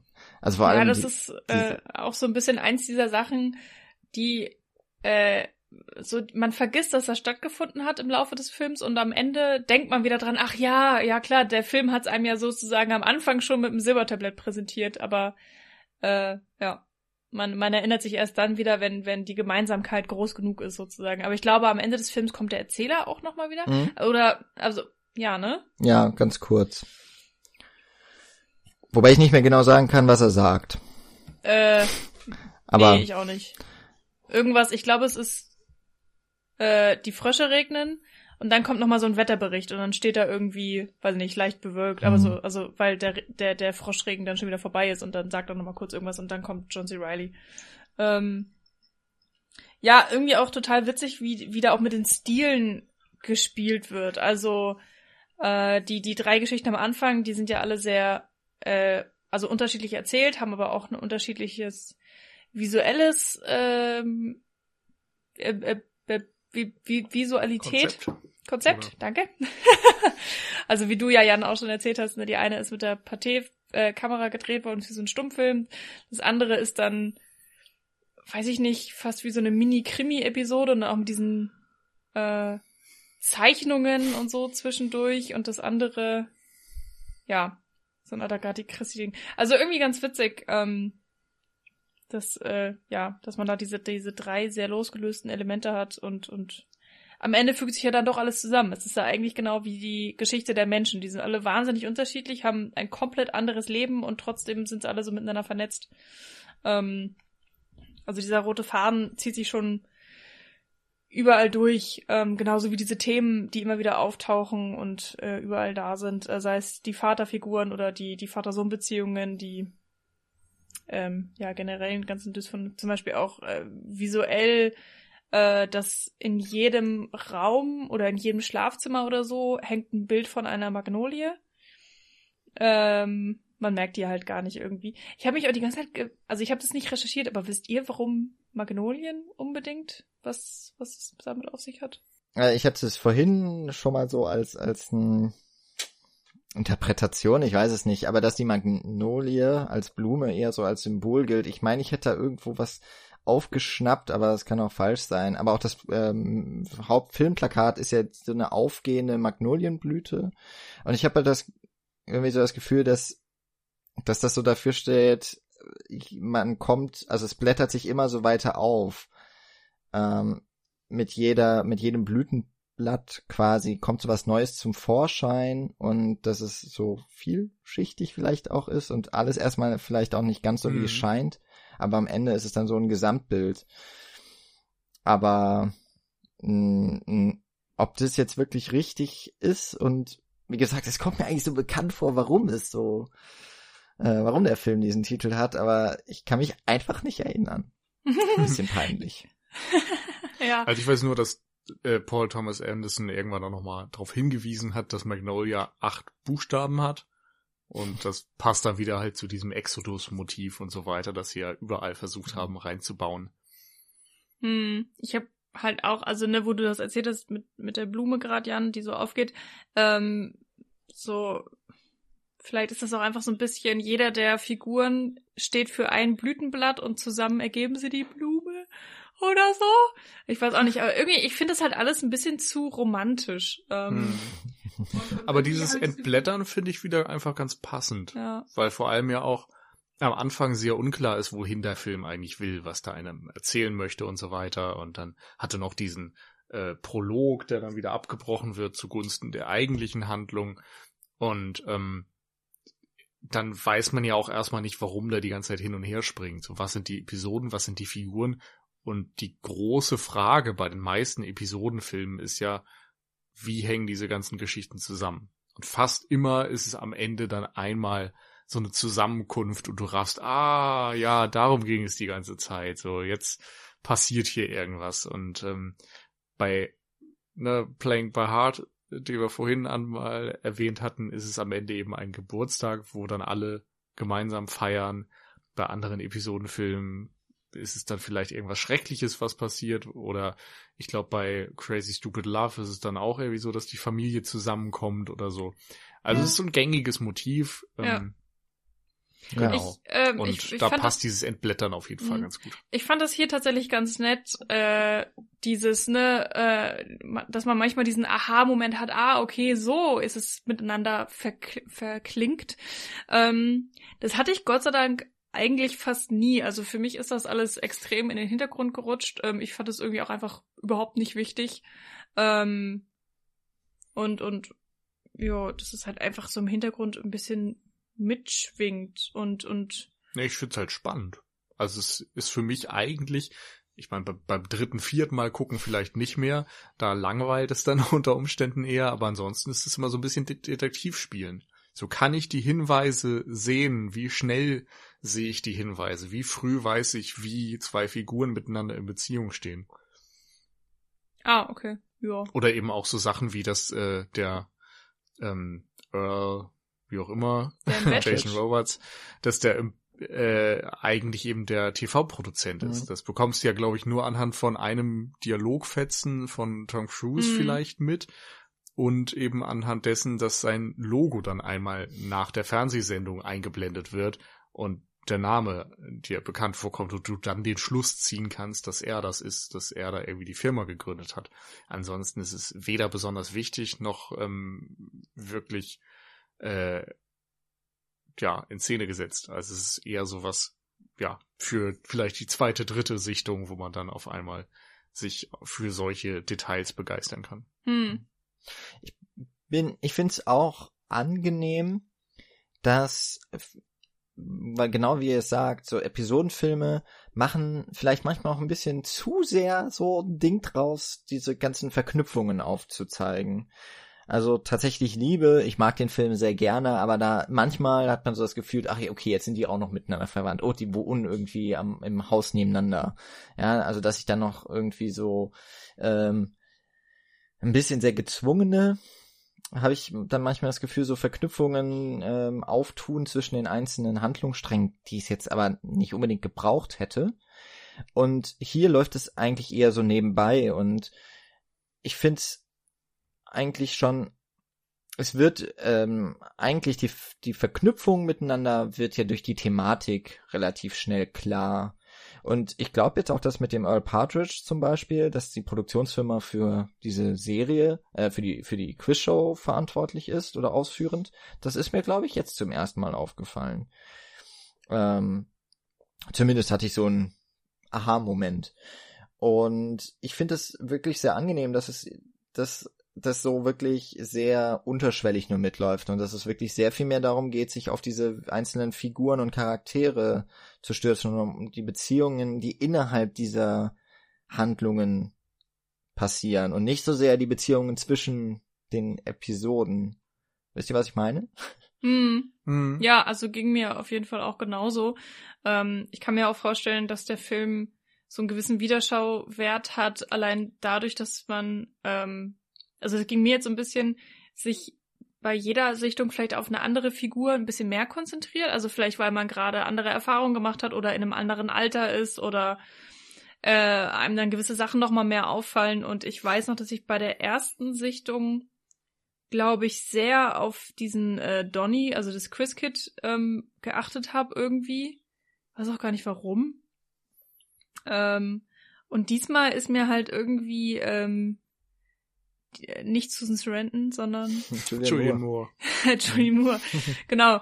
Irgendwie war ich dieses Mal wahnsinnig von ihr fasziniert und von ihrem Charakter und und habe da sehr viel drüber nachgedacht, ähm, was das alles zu sagen hat und zu bedeuten hat und warum sie gewisse Sachen tut. Und ähm, vor allen Dingen war ich von ihr so fasziniert, weil ich immer wieder gedacht habe, so, meint sie das gerade ernst oder lügt sie oder oder hat sie jetzt wirklich diesen diese komplette Lebenswandlung und äh, oder belügt sie sich vielleicht auch selbst? Also das ähm, das hat mir irgendwie sehr gefallen, weil ich auch das Gefühl hatte, der Film lässt einem am Anfang, wenn man ihre Geschichte mitverfolgt, so ein bisschen im Dunkeln, was das angeht. Und ähm, dann aber finde ich persönlich, spätestens wenn sie eben im Auto sitzt und einfach den Motor laufen lässt und in der Garage ist und ähm, eventuell mit dem, so scheint es ja, mit dem Gedanken spielt, äh, sich jetzt äh, ja zu vergasen im Auto. Ähm, spätestens da habe ich gedacht, äh, ah, okay, also die, die, äh, die ist wirklich in einer kompletten Krise und, und weiß nicht wohin mit sich und, und ähm, ist anscheinend wirklich, ja, wie sie sagt, äh, jetzt verliebt in, in den Earl. Ähm, ja, wie, weiß ich nicht, wie, wie ging euch das? Hattet ihr da auch so Erlebnisse, dass ihr das Gefühl hattet, ähm, so die Aufmerksamkeit zieht sich vielleicht ein bisschen auf eine andere Person beim Sichten? Kann ich nicht sagen, weil das bei mir so lang her ist. Also ich weiß nicht mehr genau, wie ich das vorher gesehen habe. Ähm, für mich stand, glaube ich, nie eine einzelne Figur im Vordergrund und das eben auch jetzt nicht sondern eher immer das große Ganze. Also irgendwie habe ich auch, meine ich, früher schon immer eher das ganze Konstrukt gesehen und eben überlegt, wie das zusammenhängt und wann diese Froschgeschichte eben kommt und wann sie singen und so weiter. Also diese, diese Gemeinsamkeiten, die Überschneidung, äh, das war für mich immer ein bisschen interessanter und eben auch vielleicht diese Prologgeschichte, wie sie mit dem eigentlichen Film zusammenhängt und das Ganze. Insofern kann ich nicht sagen, dass so einzelne Figuren sich gegenseitig für mich mhm. ausgespielt haben. Ich, ich glaube, ich bin da auch eher, also auf jeden Fall stimme ich oder kann ich mit Nils nur übereinstimmend äh, sagen, ich kann mich nicht mehr so richtig erinnern, wie es bei den vorhergehenden Malen war, die ich den Film gesehen habe. Das, was mich jetzt aber diesmal zumindest insofern interessiert hat, war, als dann der Abspann gelaufen ist, dass ich doch nochmal wissen wollte, mit welcher Geschichte fängt denn der Film an weil eben das letzte Bild ja bei Claudia ist und äh, da habe ich gedacht, hm, der hat doch jetzt bestimmt noch mit Claudia angefangen, aber ich kann mich nicht mehr erinnern. Es liegt schon drei Stunden in der Vergangenheit. und dann habe ich also nochmal zurückgespult und habe nochmal, also zurückgespult. Ja. Ich bin ins erste Kapitel oder ins zweite Kapitel gegangen und habe nochmal nachgeschaut. Kassette umgedreht. Genau, genau dann leider Band rausgerutscht, muss ich wieder aufkurbeln. Ähm, ja. ja. Hattest oh, aber einen Bleistift zur Hand. Ich habe keinen Bleistift da gehabt. Ah, verdammt. Muss ich den Finger nehmen. Ah. Ich habe das immer mit den Fingern gemacht. Hm? Ja, ich auch, aber es hat voll weh getan. Es hat auf jeden Fall gedauert. Anderes Thema jedenfalls. ähm, aber tatsächlich habe ich äh, im Grunde auch so eine Frage, die in die ähnliche Richtung geht, würde die aber erst gleich stellen wollen. Ähm, sondern noch kurz bei dieser Art und Weise, wie der Film aufgebaut ist und wie er auch umgesetzt ist. Ähm, es ist ja ein Episodenfilm, haben wir jetzt schon mehrfach gesagt, und wir haben auch schon ein paar Momente rausgegriffen, die ähm, ganz klar den Bogen oder die Verbindungen auch auf filmischer Art äh, zwischen diesen Episoden herstellt. Also eben das gemeinsame Singen von Wise Up, wo auch so eine wo irgendwie auch klar wird, das passiert gerade gleichzeitig. Äh, genauso auch mit den Fröschen, wo, wo ja durch diesen Moment, dass äh, die ersten Frösche vom Himmel fallen, auch irgendwie klar ist, okay, äh, wir sind jetzt zwar, wir sind jetzt zwei, drei Episoden später dran, aber hier ist offensichtlich noch kein Frosch auf dem Boden, also kommt das erst noch. Also dass auch das alles am zu, zur gleichen Zeit passiert und damit ja eine Verbindung herstellt. Und ähm, was bei Paul Thomas Anderson finde ich auch immer ähm, in seinen Filmen mir auffällt, ist halt die Kameraarbeit, die ziemlich, ich würde sagen, virtuos ist. Ähm, er hat sehr viele Tracking-Shots, er hat äh, Dollyfahrten und, und Steadycams im Einsatz. Kaum eine Kameraeinstellung ist, oder wenige Kameraeinstellungen sind kurz erst einmal. Er macht gerne Longtakes. Und eine der Szenen, die mir immer so sehr präsent ist, wenn ich über Magnolia nachdenke oder mich daran irgendwie erinnere, ist, äh, wenn, wenn Stanley mit seinem Vater in das Filmstudio oder in das Fernsehstudio kommt. Weil dann ist es ja auch eine sehr lange Kamerafahrt, ähm, die immer so anderen Personen dann durch diese sehr schmalen Gänge folgt und immer wieder zurückfindet zu Stanley, wo ich jetzt aber auch festgestellt habe, da ist auf jeden Fall ein Schnitt ja dazwischen. Äh, ich hatte irgendwie das so im Kopf, das ist jetzt eine, so eine zehnminütige, äh, eine zehnminütige Fahrt durch, durch dieses Studio. Und es sind, glaube ich, zwei oder drei Fahrten oder sowas, aber auch alle sehr gut durchdacht. Und das hat man auch in dem Making-of. Insofern ist das auch wirklich interessant zu sehen.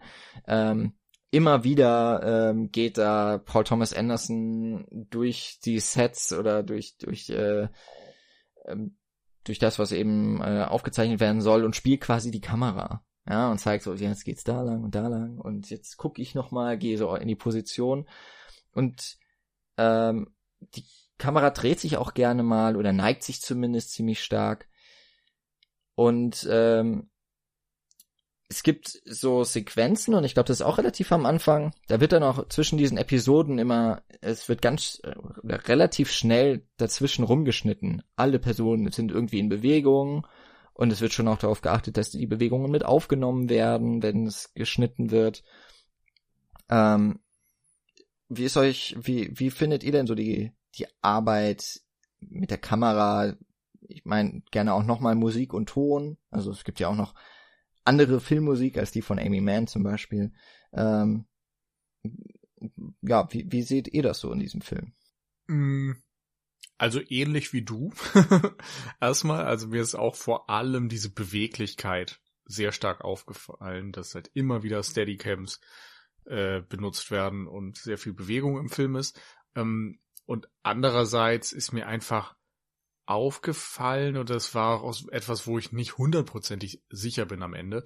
Aber äh, der zweite Film von Paul Thomas Anderson war ja Boogie Nights. Mhm. Und der fühlt sich sehr an wie so eine Hommage an Martin Scorsese und die Filme der 70er. Und insbesondere eben so die, dieses Scorsese-Ding. Das ist alles so ein bisschen, es spielt zwar in der Pornoszene, aber fühlt sich manchmal auch ein bisschen an wie eine Gangster-Geschichte. Es gibt da auch so gewisse One-Shots, die dann den, den Goodfellas One-Shot da, den legendären, so ein bisschen vielleicht nachahmen. Ähm, viel Rockmusik aus der Zeit und so weiter. Also es fühlt sich so an wie Paul Thomas Anderson sucht vielleicht noch so seine Stimme und bedient sich dann bei einem Vorbild. Und bei Magnolia habe ich den Eindruck, fährt er so den Scorsese-Einfluss ein bisschen runter und bedient sich viel, viel, viel mehr bei Robert Altman, mhm. der ja auch unter anderem mit Nashville in den 70ern, ich meine jedenfalls in den 70ern, äh, einen hervorragenden Film abgeliefert hat, der eben auch episodenhaft von einem Wochenende in Nashville erzählt und ganz viele Themen verquickt und eben auch ganz viele äh, Figuren. Und ähm, der natürlich auch in den 90ern noch mit Shortcuts oder The Player ähnlich gelagerte Episodenfilme gemacht hat. Ähm, und ja, für mich stellte sich so ein bisschen die Frage, ob das vielleicht tatsächlich ein junger Regisseur, ich meine, er war 29 dann, äh, als der Film erschien, ob da ein junger Regisseur noch so seine Stimme sucht und so ein bisschen guckt, was, äh, was ist denn am Ende die Essenz meines Stils. Ähm, Und danach gab es ja, glaube ich, eine relativ lange Pause, glaube ich, oder? Bis There Will Be Blood oder hat er zwischendurch noch mehr Filme gemacht? Ich habe es gerade nicht mehr präsent. Wann kam Drunk Punch Love? Was? Ka- Drunk Punch Love? Kam der nicht Punch, vorher? ja, genau, ich glaube auch 2002, Ah, also drei Jahre, genau. Ah, Man vergisst den immer so ein bisschen. Dann aber, nehme ich das zurück. ja. aber Ja, danach ich war dann nicht. die Pause mit There Will Be Blood immerhin fünf Jahre. Ja. Ja, war so ein bisschen die Frage, also ob vielleicht jetzt auch in den letzten Jahren sein Stil noch mehr der PTA-Stil geworden ist.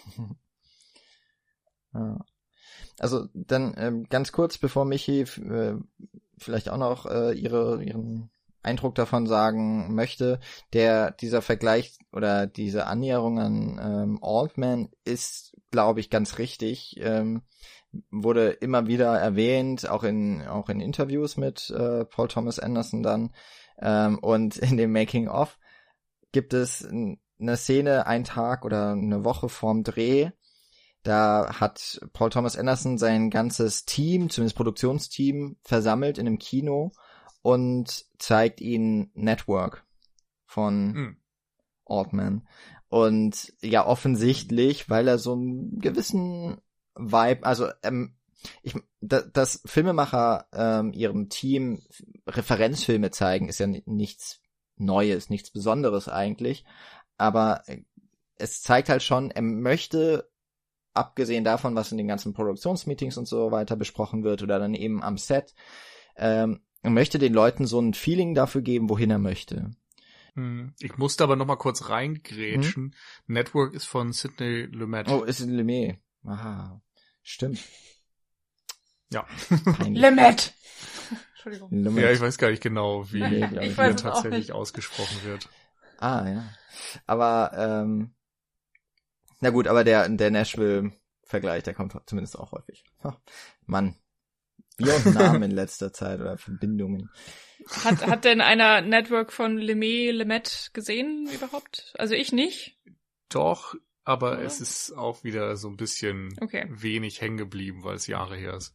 Ja, ich kenne nur Ausschnitte, glaube ich, weil ich der, der, ich, es kommt mir so vor, als wäre es auch ein relativ langer Film und ich weiß, ich habe ihn so ein bisschen im Fernsehen geguckt, aber Er ist auf jeden Fall in dieser grünen United Artists Box. Ja, dann müsste ich ihn da vielleicht noch mal gucken. Die steht hier ja noch. Ja.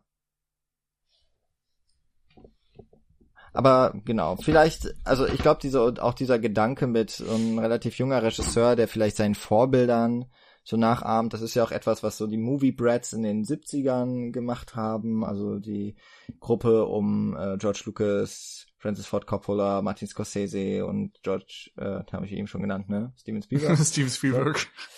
Und Ähm, Brian De Palma. Nicht Brian Brian De- Palma vergessen. Genau, und Brian De Palma, die sich ja auch, also gerade vielleicht auch so dem Genrefilm und natürlich aber auch Nouvelle Vague, japanisches Kino und so weiter und so fort bedient haben.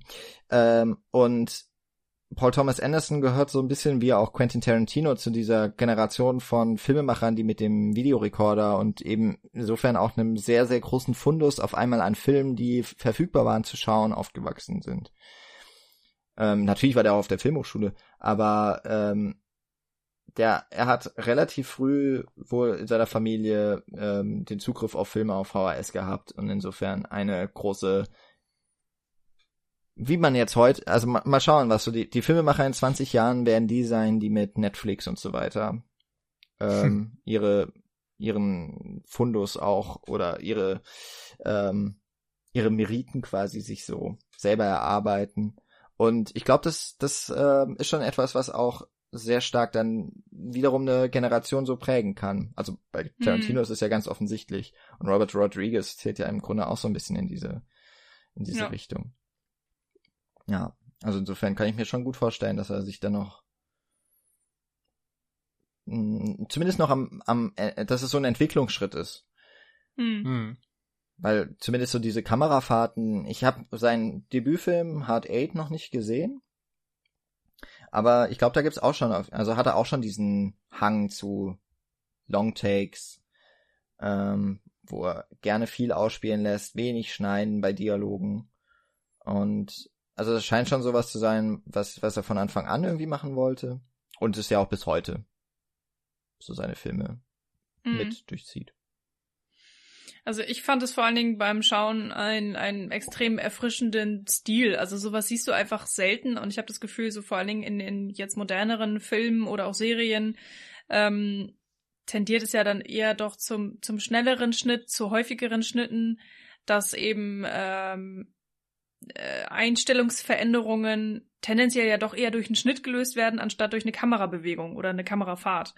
Mhm. Ähm, weil es ja auch einfach planerisch mehr Aufwand bedeutet. Und äh, es erfordert auch ein größeres Können vom Kameramann. Es ist ähm, äh, ja auch eine Kamera, die du dann planst und bedienst. Ähm, weiß ich nicht, bei, bei anderen Produktionen kannst du sonst auch zwei Kameras aufstellen und dann zwischen denen hin und her schneiden. Also es ist einfach eine ganz andere Technik. Ähm, oder auch einfach eine Stilentscheidung, die dahinter steht. Und ich habe das Gefühl, das ist einfach, ja, es wird immer seltener irgendwie oder uninteressanter, ich weiß es nicht, unattraktiver. Ich fand es wahnsinnig entspannend, das zu gucken, habe ich gemerkt. Also ähm, vor allen Dingen aber auch, weil der Film ja, äh, weiß ich nicht, er ändert ja auch sehr viel das Pacing. Also nicht nur ähm, also da hatte ich auch echt, äh, hätte ich mal große Lust, das, das Drehbuch wirklich ähm, zu analysieren oder andersrum in der Analyse des Drehbuchs ähm, anzugucken, weil ich auch, äh, weil manchmal schneidet er zwischen oder wechselt er zwischen verschiedenen Episoden ja extrem schnell hin und her.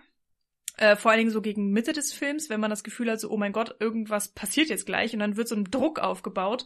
Es gibt dann ja auch ein Musikstück, was über Minuten gespielt wird und was dann äh, in verschiedenen Episoden gleichzeitig, also äh, dauerhaft gespielt wird sozusagen, also es liegt drüber. Ähm, und und ähm, ja, das fand ich irgendwie ja wahnsinnig interessant, wie wie damit gespielt wird. Und ähm, dann gibt es aber eben auch äh, Momente, wo wo es sehr lange dauert, bis man von von ähm, einem Charakter zum nächsten kommt. Und ähm, es gibt äh, einige Minuten, wo sich die Kamera gar nicht bewegt, ähm, wo man fast wie so ein wo man sich fühlt, als, als würde man durch so eine reingehackte Webcam bei jemandem ins Wohnzimmer schauen und diejenigen sind gar nicht bewusst, dass man ihnen gerade zuschaut und man hat, also ich hatte wirklich so eine Spannerperspektive manchmal das Gefühl. Aber gerade zum Beispiel zum Anfang des Films wird ja, gibt es sehr viele Schnitte, sehr viele Kamerabewegungen, aber vor allen Dingen extrem viele Zooms, also rein ins Bild. Und das fand ich auch irgendwie interessant, weil das auch Zooms sind immer, die fordern extrem viel Aufmerksamkeit. Ähm, und also äh, also auf sich vor allen Dingen, du bemerkst sie ja sofort, mehr noch als eine Kamerabewegung, die manchmal ja auch sehr organisch äh, scheint, weil sie dann mit den Figuren mitgeht und so. Aber wenn du so einen krassen Zoom hast, direkt auf das Gesicht der, des Protagonists oder der Protagonistin und die sind dann teilweise auch am Weinen ähm, oder weiß ich nicht, dann äh, wird ja auch in den Sex äh, von Claudia mit dem Typen da irgendwie so reingezoomt und so. Ähm, ja, das fand ich einfach wahnsinnig spannend, wie, wie im Laufe des Films einfach ganz viele verschiedene Techniken benutzt werden. Und du hast ja auch gesagt, die Quizshow, die wird dann ja auch so ein bisschen, also ne, in diesem Live-Charakter gefilmt und du hast dann ja auch oft diese Kamera, die über allem zu schweben scheint und also wirklich auf so einem Kran und ziemlich weit mhm. oben manchmal auch ist und dann auch so runtergeht und dann zum Publikum sich dreht und dann aber wieder nach vorne zur Bühne und das ist auch ähm, ja spannend wieder in, in verschiedenen ähm, äh, Örtlichkeiten auch mit, mit ganz verschiedenen ähm, Techniken gearbeitet wird, wie die Kamera positioniert ist, wie sie sich bewegt, wie geschnitten wird. Ich habe schon das Gefühl, dass da überall eine Methodik dahinter steckt, auch wenn ich jetzt, ich meine, es ist auch wirklich nur meine zweite Sichtung und ich habe ihn jetzt nicht gesichtet, um die Kamera komplett durchzuanalysieren. Ähm, aber das wäre, glaube ich, echt mal ein Blick wert, weil ich schon glaube, dass, dass man da noch einiges äh, rausholen könnte und dass das nicht einfach nur so, ja, ach, ich spiele jetzt mal alles durch, was wir hier machen können, sondern ähm, mhm. ja, dass das durchdacht ist und irgendwie eine, eine, eine irgendwas tiefergehendes eventuell noch hat. Und sei es nur, um eben noch verstärkte Emotionen beim Zuschauer her hervorzurufen, ähm, je nachdem, was gerade gewollt ist. Ähm, ja. ja. irgendwie, irgendwie echt äh, bemerkenswert. Also vor allen Dingen, weil auch so viel hin und her getauscht wird immer wieder. Genau. Also was mir auch noch sehr aufgefallen ist und dann noch mal ein bisschen verstärkt wurde durch eben dieses Making of ist tatsächlich auch dieser Wille und dieser dieses Konzept mit den Formatwechseln. Also wir haben jetzt schon genannt, so diese Fernsehkameras, was ja auch eine gewisse Art von Videoband ist, das da aufgezeichnet wird, was da drin ist. Wir haben natürlich 35 Millimeter Film, das ist der Hauptteil. Äh, wir hatten schon mehrfach jetzt auf diese Pathé, also die Stummfilmkamera angesprochen, was ja auch wirklich also krass ist. Das ist ja ein, ein, ein Museumsstück eigentlich, was da benutzt wird. Und dann gibt es noch ähm, Videoband, also ganz normale äh, quasi so VHS, nämlich diese ähm, es sind mehr oder weniger Werbung, glaube ich, vom äh, dem Video zum oder es ist es ist das Werbung zum Programm von Tom Cruise Charakter zu dem Seduce and Destroy ähm, und mit dem Wissen, zumindest auch jetzt bis heute, dass Paul Thomas Anderson ein sehr, sehr starker Vertreter von Film, also von 35 und mittlerweile auch 70 Millimeter Film, ähm, hat er ja bei The Master auf jeden Fall auch äh, gedreht. Äh, ist es, glaube ich, schon auch, äh, kann man ihm das schon als, als ganz, ganz bewusstes Mittel auch, also der macht das nicht irgendwie, äh, weil aus Budgetgründen hat er sowieso nicht gemacht bei diesem Film.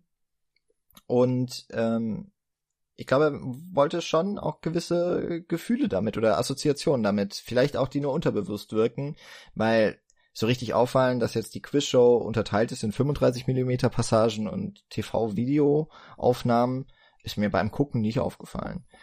Aber es, es wirkt total logisch, das so zu machen, um ein, um gewisse Gefühle und Emotionen beim Zuschauer zu eben auch nur unterbewusst zu, zu erwecken. Ja. ja, also jetzt, wo du sagst. äh, also vor allen Dingen bei, bei der Show auch, ja. Gut, dann komme ich noch zu meiner anderen Frage, die hätte eigentlich viel besser an den Anschluss von Michis Frage, auf wen man so am ehesten geachtet hat. Würde mich schon wissen, habt ihr so eine Lieblingsepisode? Also habt ihr einen Lieblingshandlungsstrang? Boah. Ich nicht. Also ich habe ähm, einen Hasshandlungsstrang. Also okay, ich habe ich habe weder das eine noch das andere. Ähm, und ich glaube, das liegt ein bisschen daran, dass ähm, und jetzt kommt kleiner Kritikpunkt.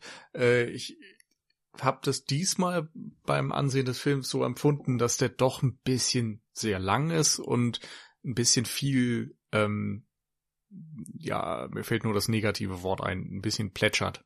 Mhm. Also es ist eben bei wenigen Figuren so, dass sie einen großen Handlungsbogen machen. Es ist nicht so aufgebaut, dass sie eine, eine besondere Entwicklung innerhalb von diesen 24 Stunden machen sollen und als völlig geläuterter Mensch da irgendwie rausgehen oder so.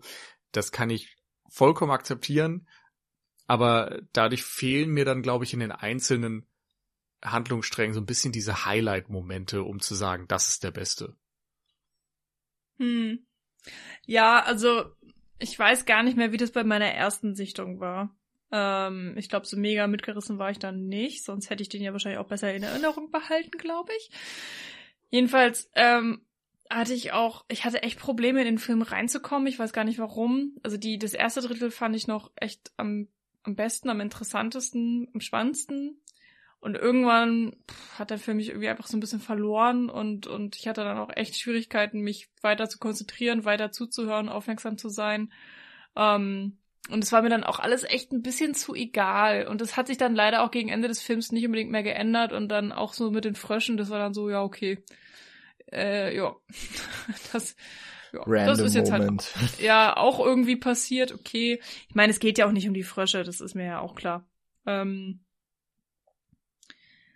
von daher, äh, also fand ich so, also wenn wenn es nur um meine emotionale Wahrnehmung geht, dann war das jetzt einfach nicht so toll.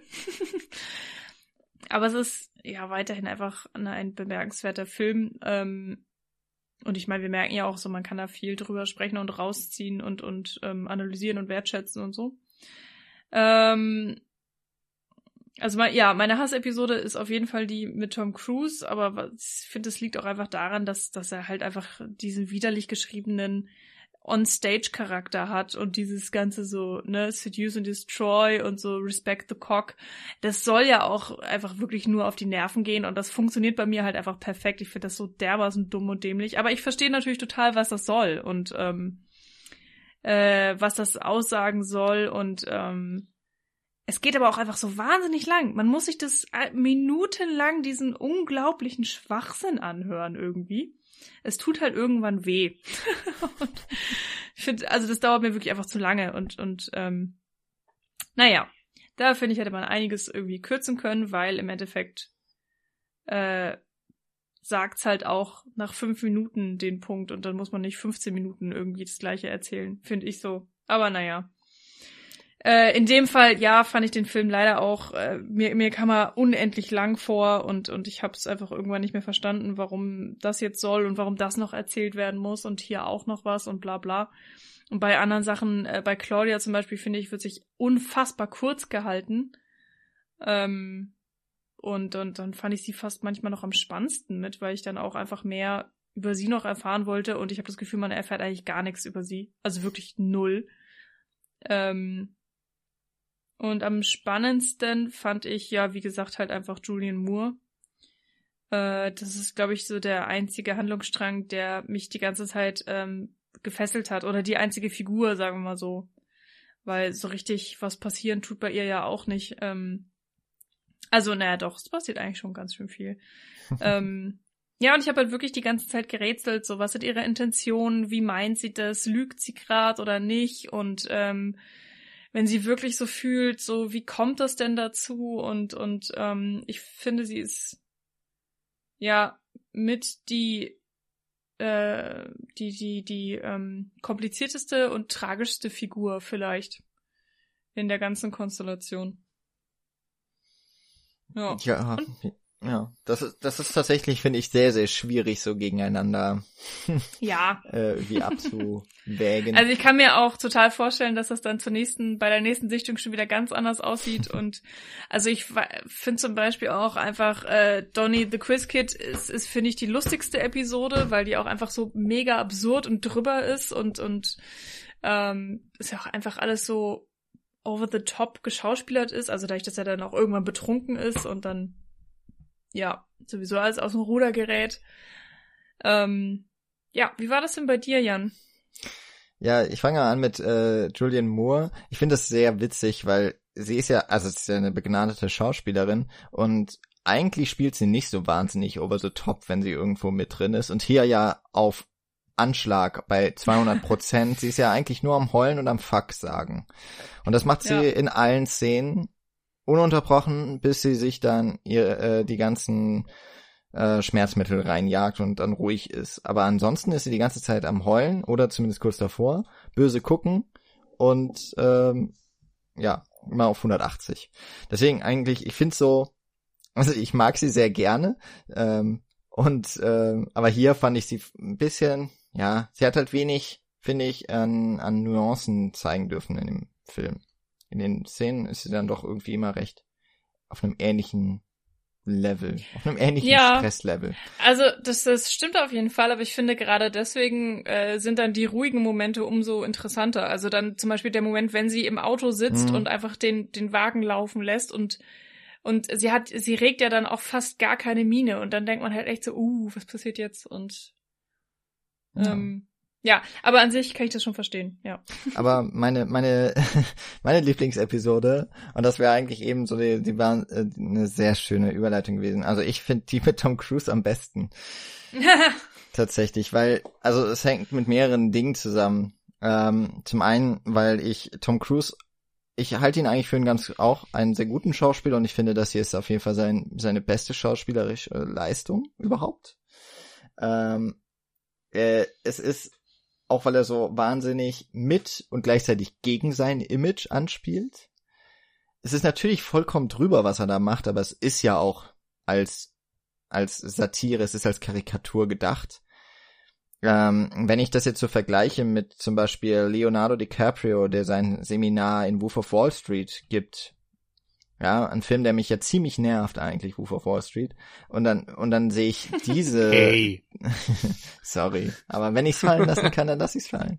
Und, und dann sehe ich dieses Seminar von Tom Cruise, ähm, was total auch an Fight Club einfach erinnert. Also da, er könnte auch Tyler, es könnte da Tyler Durden stehen und er könnte irgendetwas rumphilosophieren und das sind die gleichen Männer, die da bei ihm im Publikum sitzen, die sagen, ja, so ist es.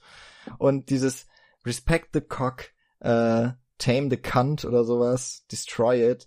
Und ähm, die diese dämlichen Überschriften von seinen Büchern und Kapiteln, irgendwie wie ich vorgebe, ein äh, ein ein mitfühlender Mensch zu sein oder sowas. Und dass das dann ja, also damit steigen wir ja ein, es ist auch eine lange Szene, es ist wunderschön, er kommt ja gerade von zwei Jahren Dreharbeit äh, an Ice White Shut von Stanley Kubrick und eingeführt wird Tom Cruise Figur mit äh, und dann sprach Zarathustra, also auch schwarzes Bild. Es ist die Ouvertüre wie zu 2001. Also ist auch eine sehr schöne ähm, so. Ja, so. also Jan, du verlierst gerade echt so einen Sympathiepunkt, weil du zwingst mich gerade, dass ich das alles nochmal durchlebe jetzt. Das tut mir sehr leid. Aber letztlich, also wir haben ihn als diesen Ultramacho auch noch in einem Interview, wo er dann auf auch nicht ganz okaye Art und Weise ähm, vorgeführt wird oder in eine, in, also es ist ja so wie er eigentlich äh, total der der äh, übergreifliche übergriffliche Typ ist, äh, ist auch die Interviewerin mit ihm und dann aber diesen Moment dann auch später äh, mit seinem Vater. Das finde ich ist schon echt toll gespielt und hat irgendwie auch einen sehr starken Wandel, auch dass er dann ja am Ende noch zu zu Julian Moore dann ins Krankenhaus geht zum Beispiel. Und ähm, ja, einfach auch etwas, was ich Tom Cruise nicht zugetraut hätte. Und ich glaube, deswegen ist das eine Episode, die sehr stark in meinem äh, in meinem Gedächtnis und irgendwie so so anhaftet. Und vielleicht auch, weil noch teilweise Philip Seymour Hoffman halt in diesen Handlungsstrang mit reinkommt, der halt auch super ist. Vor allem die Szene, wo er dann äh, Playboy, also wo er die, die, die Bestellung macht. Eine sehr schön geschriebene Szene, ein echt guter Witz auch im Drehbuch. Ähm, ja. ja, ich glaube, er ist mir auch die, die sympathischste Figur von allen. Das stimmt. Ja. Ähm, bei einigen von den Schauspielnamen die wir jetzt auch immer wieder genannt haben, fällt auch noch so auf und das reicht eigentlich bis auch noch in die späteren Jahre. Äh, Paul Thomas Anderson hat auch so eine Art Ensemble zusammengestellt. Also er arbeitet hinter der Kamera mit sehr vielen Menschen immer wieder zusammen. Ähm, ich glaube, hier hat auch die Kamera Robert Elswit gemacht. Ähm, dann mit äh, Philip Seymour Hoffman, Julian Moore zum Beispiel, auch Luis Guzman. Äh, der ja, glaube ich, auch so mit Danny Trejo wahrscheinlich die meisten Auftritte in US-Filmen hat, ohne dass man so richtig bemerkt. Ähm, es tauchen ganz, ganz viele äh, Schauspieler wieder auf, mit denen er schon auch bei, also Philip Seymour Hoffman war auch schon bei Hard Eight, also im Debütfilm dabei, hat ja auch in The Master die Hauptrolle gespielt. Also er ist da auch so jemand, der so eine Movie-Family irgendwie hat. Und ich finde, das merkt man auch so, dass die Schauspieler und er das, also, oder dass sie da sehr stark auf einer Ebene sind und man das Gefühl hat, die machen da gemeinsam genau das, was draus werden, also das Maximum, was draus werden konnte. Hm. Ja, ist auf jeden Fall jemand, der Höchstleistung aus seinen Darstellern rauskitzeln kann. Hm. Und vielleicht ist das Spannende auch, dass er eben sowohl mit absoluten Meistern ihres Fachs gearbeitet hat, wie eben Philip Seymour Hoffman oder auch, ähm, na, hier, Dings, neuerdings, der, der mit jedem Film Oscar gewinnt. Äh, äh, Daniel Day-Lewis. Daniel Day-Lewis, ja. Natürlich. Aber auf der anderen Seite dann eben auch mit einem äh, Tom Cruise, der eher das äh, Image hat als Star, denn als Schauspieler. Und eben auch ein Adam Sandler oder so. Genau. Das war Oder Mark Wahlberg in, in Boogie Nights ist auch so ein Typ, ne? Stimmt. Marky Mark auf einmal ernstzunehmender Charakterdarsteller. Ja. Und ähm, ja, also deswegen bin ich auch sehr froh, dass wir, dass ich diesen Film nochmal geschaut habe und ähm, dass wir mal wieder über oder zum ersten Mal haben wir über The Master gesprochen damals? Äh, hm. ja. Weiß ich nicht mehr. Könnte sein, aber ich bin mir auch gar nicht mehr so sicher. Aber ähm, ja, es ist es ist ja auch schön, dass es äh, so viele Anderson-Filmemacher gibt, die irgendwie ungefähr zur gleichen Zeit angefangen haben. Naja, gut, zur gleichen Zeit hat ungefähr Wes Anderson auch an, angefangen, Filme zu machen. Ganz andere Art, wobei dieses Ensemble, äh, das vereint die beiden vielleicht so ein bisschen. Also hm. wie, wie, was ich noch mal kurz wissen wollen würde, wie, wie steht ihr denn zu PTA, wie er ja auch gerne irgendwie genannt wird? Also ist das jetzt was, wenn ein neuer Film von ihm rauskommt, dass sie sagt, oh ja, geil, muss ich unbedingt im Kino sehen, ähm, das ist irgendwie spannend oder, oder sagt ihr so, oh, ich weiß, er hat seine gewisse Art von Filme zu machen und dafür wird er geschätzt, aber ist nicht meins. genau hm. dazwischen. Tatsächlich. Also, ähm, der ist unbestritten ein sehr guter Regisseur erstmal, aber oftmals habe ich ein Problem damit, ähm, so emotional Zugang zu seinen Filmen zu finden. Also gerade bei Phantom Thread ist mir das enorm aufgefallen, dass ich eigentlich am Ende des Films das Gefühl hatte, da gibt's nichts zu kritisieren. Ich, ich, ich könnte nichts nennen, wo ich sagen würde, ja, das war irgendwie nicht gut oder das hat mir nicht gefallen oder so. Das war alles eigentlich hervorragend, aber es hat mir mich eben nicht so gepackt oder berührt, wie das manche andere Filme oder Filmemacher mit mir regelmäßig schaffen. Und ich weiß halt nicht genau warum, vielleicht weil es halt teilweise auch ein bisschen äh, ernste Filme sind und er ja nicht so augenzwinkernd in irgendwelchen Genres wildert oder so. Keine Ahnung. Aber am Ende des Tages ist es halt ein guter Regisseur, aber immer einer, wo ich dann auch merke, wenn neue Filme angekündigt sind, ist es jetzt nicht die Nummer eins auf meiner Watchlist. Ich gehe eher für andere Sachen an Tag eins ins Kino als jetzt für ein PTA. Also ich habe seinen neuesten Film noch nicht gesehen, den Phantom Thread. Insofern erübrigt sich so ein bisschen diese Frage. Ich mochte als einzigen Film bislang Inherent Wise von ihm nicht. Oh, der war furchtbar. Und ähm, es ist vielleicht auch der am ehesten noch auf so eine humorige Ebene geht. Aber alle anderen, die ich gesehen habe, und wie gesagt, mir fehlt noch sein erster Film, äh, der ähm, Hard Eight. Der hat so viele Namen. Äh, ich glaube, der heißt manchmal auch. Ich glaube, ich habe ihn als Last Exit Reno gesehen. Genau. Und es, Sydney ist aber der eigentliche Titel.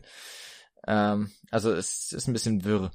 Ähm, also den habe ich noch nicht gesehen, aber der hat ja auch äh, sehr gute Kritiken so bekommen. Und eigentlich würde ich ihn immer mal gerne gucken. Und das, das ist ja auch schon tolle, tolle Schauspieler. Also Philip Baker Hall ist da ja zum Beispiel auch schon dabei und John C. Reilly. Ähm, also allein auch aus, aus der Perspektive auf jeden Fall mal interessant, gibt's aber glaube ich noch nicht auf Blu-ray. Ähm, Habe ich zumindest nirgends gefunden. Insofern wird das noch ein bisschen warten müssen. Ähm, aber ansonsten muss ich echt sagen, alles Top-Filme. Ähm, ist nicht, ist bei mir auch nicht immer so, dass, der, dass ich emotional so richtig mitgehen kann. Bei Magnolia funktioniert's super. Und The Master fand ich auch ganz großartig. There Will Be Blood ist einfach so toll geschauspielert. Ach, eigentlich ist er auch wunderbar. Also, es ist halt ein, ein handwerklich extrem, extrem guter Regisseur. Vielleicht im Moment auch einer der der, also könnte im Moment auch zu einem der besten Regisseure, zumindest Amerikas, gehören. Ähm, aber ist jetzt auch nicht so, also bei mir kommt da jetzt nicht so der Hype auf. Dass mm. ich da mhm. sagen muss, okay, jetzt hier sofort rein. Aber wüsste ich jetzt auch gar nicht, bei welchem, ich glaube, da gibt's überhaupt keinen Regisseur, bei dem ich das so habe. Hm. Also nicht mal ja. bei David Fincher zum Beispiel. Ja. Nee, aber manchmal weiß man ja einfach so, okay, äh, wenn ich jetzt da und da ins Kino gehe, bei, bei dem und dem Regisseur meinetwegen oder so, dann, dann weiß ich, ich werde gut unterhalten oder es trifft einfach zu, zu einem Großteil mhm. immer meinen Geschmack oder so. Manchmal hat man das ja einfach. Ähm, ja, ich glaube, ich schließe mich da auch äh, irgendwie euch beiden so an. Ähm, bin es ist einfach irgendwie ganz oft so gar nicht mein Fall, aber ich kann auch echt sehr schlecht sagen, woran es liegt. Ähm, gleichzeitig merke ich, dass ich, ähm, ja, wie, wie er auch sagt, ähm, so, er ist einfach ein, ein spannender Filmemacher. Und ich habe das Gefühl, ich werde immer wieder, ähm, wenn ich seine Filme sehe, so wirklich äh, zum Filmwissenschaftler. Also dass ich dann wirklich da sitze und ähm, weil es eben irgendwie emotional nicht funkt, äh, fange ich dann an, alles irgendwie zu analysieren und, und bin wirklich aufmerksam, ähm, was halt so das Handwerk dahinter angeht. Aber, aber krieg's halt nicht hin, mich einfach unterhalten zu lassen, so. Ähm, und irgendwie nervt mich das halt wahnsinnig, weil ich, ich, ich möchte ja, dass es funktioniert. Ich möchte ja unterhalten werden und, und irgendwie auch ähm, emotional mitgenommen. Und ähm, aber auch das Problem, wie, wie du auch sagtest, Nils, dass man Schwierigkeiten hat, manchmal Sachen richtig zu kritisieren oder so die Fehler herauszufinden, so, ja, irgendwie muss man halt damit leben, ne? Und ähm, irgendwie kann ich mich damit noch nicht so abfinden. Also, ähm, ja, ich würde es gern einfach mehr mögen, anstatt es halt immer nur wertzuschätzen. Und ich glaube, deswegen finde ich, ich finde es halt immer ein bisschen anstrengend, ihn zu gucken. Hm. Weil, ähm, ja, weil seine Filme, ich finde, die fordern sehr viel Aufmerksamkeit, was ich jetzt erstmal gar nicht negativ konnotieren möchte in irgendeiner Form. Ähm, aber ja, wenn ich dann halt auch also ich gucke die, ich gucke ja Filme nicht, um sie irgendwie auseinanderzunehmen und zu analysieren, eigentlich. Ah, naja. Es ist kompliziert, würde ich mal meinen. Ähm, aber jetzt auch nach der Sichtung von Magnolia ist jetzt, ich habe jetzt auch kein Problem, wenn der Film jetzt erstmal wieder ein paar Jahre rumliegt. Aber ich kann mir gleichzeitig auch vorstellen, ähm, dass der gut auch irgendwann mal wieder rausgeholt wird, wenn man dann vielleicht doch denkt, so, ja, dass man aus irgendwelchen Gründen Lust drauf hat oder nochmal sich äh, bestimmte Sachen angucken will oder darauf konzentrieren möchte oder auch einfach so vielleicht diese Neugier hat, so, okay, wenn ich den Film jetzt gucke, so und so viele Jahre später und äh, mein Leben hat sich in der und der Art verändert, ähm, wie wirkt denn der Film heute auf mich? Vielleicht äh, sehe ich den mit ganz anderen Augen oder nehme ihn anders wahr. Ja, also ich muss mir jetzt den Film auch nicht jeden Tag anschauen. auch, auch weil man in der Zeit locker zwei andere Filme gucken könnte und ein bisschen besser gelaunt vielleicht rausgeht. Weil letztlich ja. ist es eben doch, es geht halt um, im Film um kaputte Beziehungen, um kaputte Menschen, um Krankheit und Tod. Und ähm, ich meine, in einer Welt, äh, in der im Moment irgendwie eh alles gerade total kaputt zu laufen scheint, braucht man vielleicht auch manchmal noch ein bisschen was Aufmunternderes. Und äh, dann wüsste ich jetzt aber auch ehrlich gesagt nicht, welchen Paul Thomas Anderson Film man dann stattdessen vielleicht gucken sollte. Immer in Dosen, würde ich mal sagen. in, in kleinen Dosen kann man das sehr gut machen. Ja. Ansonsten bei äh, oder auf Mubi war jetzt oder ist glaube ich auch noch für einen kurzen Zeitraum ein äh, eine Musikdoku von ihm zu sehen, die heißt Junoon äh, indische, über eine indische Band. Ich glaube, da ist der Gitarrist von Radiohead irgendwie mit dabei. Und im Grunde ist es 43 Minuten lang, dass man den Leuten beim Musik machen zusieht und hört. Ähm, hat trotzdem auch, obwohl es ein relativ kleiner Film ist, so schon und auf Video oder mit einer mit einer digitalen Kamera gedreht, hat es irgendwie so teilweise auch den diesen Vibe von einem normalen Paul Thomas Anderson Film. Ähm, und geht nur 40 Minuten. Ist wahrscheinlich. Also er macht ja auch irgendwie viele Musikvideos, glaube ich, nach wie vor. Möglicherweise verdient er damit sein Geld und macht dann ab und zu immer mal seine Filme. Er schreibt sie ja auch noch. Er schreibt ja auch die Drehbücher selbst, das braucht halt Zeit. ja. Gut. Wir sind, ähm, glaube ich, für heute am Ende angekommen. Und wir sind ähm, kürzer als der Film. Yay! Genau, das haben wir uns natürlich vorgenommen und war endlich mal wieder nicht utopisch, das einzuhalten. ich, ähm, ich bedanke mich sehr dafür, dass wir den Film, dass wir meinen Vorschlag, äh, dass ihr den so dankend aufgenommen habt und äh, dass ihr euch durch die drei Stunden nochmal geschaut habt und äh, allen lieben Zuhörerinnen da draußen, die sich jetzt durch unser Gespräch durchgehört haben, vielleicht äh, den Film ja auch noch gar nicht gesehen hatten vorher, dann bitte. Äh, es ist nicht so schwer, das nachzuholen. Der Film ist äh, ganz gut verfügbar. Ähm, wobei ich ja auch noch nicht weiß, ob es eine Blu-ray gibt. Habt ihr die zufällig? Magnolia? Hm? Ja, wir haben den auf Blu-ray geguckt. Ah, okay. Ähm, ja, Sieht ganz gut aus, aber ist theoretisch, glaube ich, mit einem 4K Remaster auch noch was drin. Aha, okay. Also, liebe Verleiher, da ist noch was möglich. Ähm, ich finde auf jeden Fall die, ähm, das gute Bild lohnt sich, weil es ja durchaus auch sehr, sehr viele äh, Nahaufnahmen der Gesichter gibt, die ja dann teilweise auch über eine sehr lange Zeit gehalten werden und ähm, ja, das ist dann irgendwie schon, schon einfach beeindruckend, wenn man da auch einfach ein sehr hoch und auflösendes Bild hat und wirklich so jedes Muskelzucken im Gesicht des Schauspielers irgendwie auch wahrnimmt. Das ist schon, ja, sehr interessant.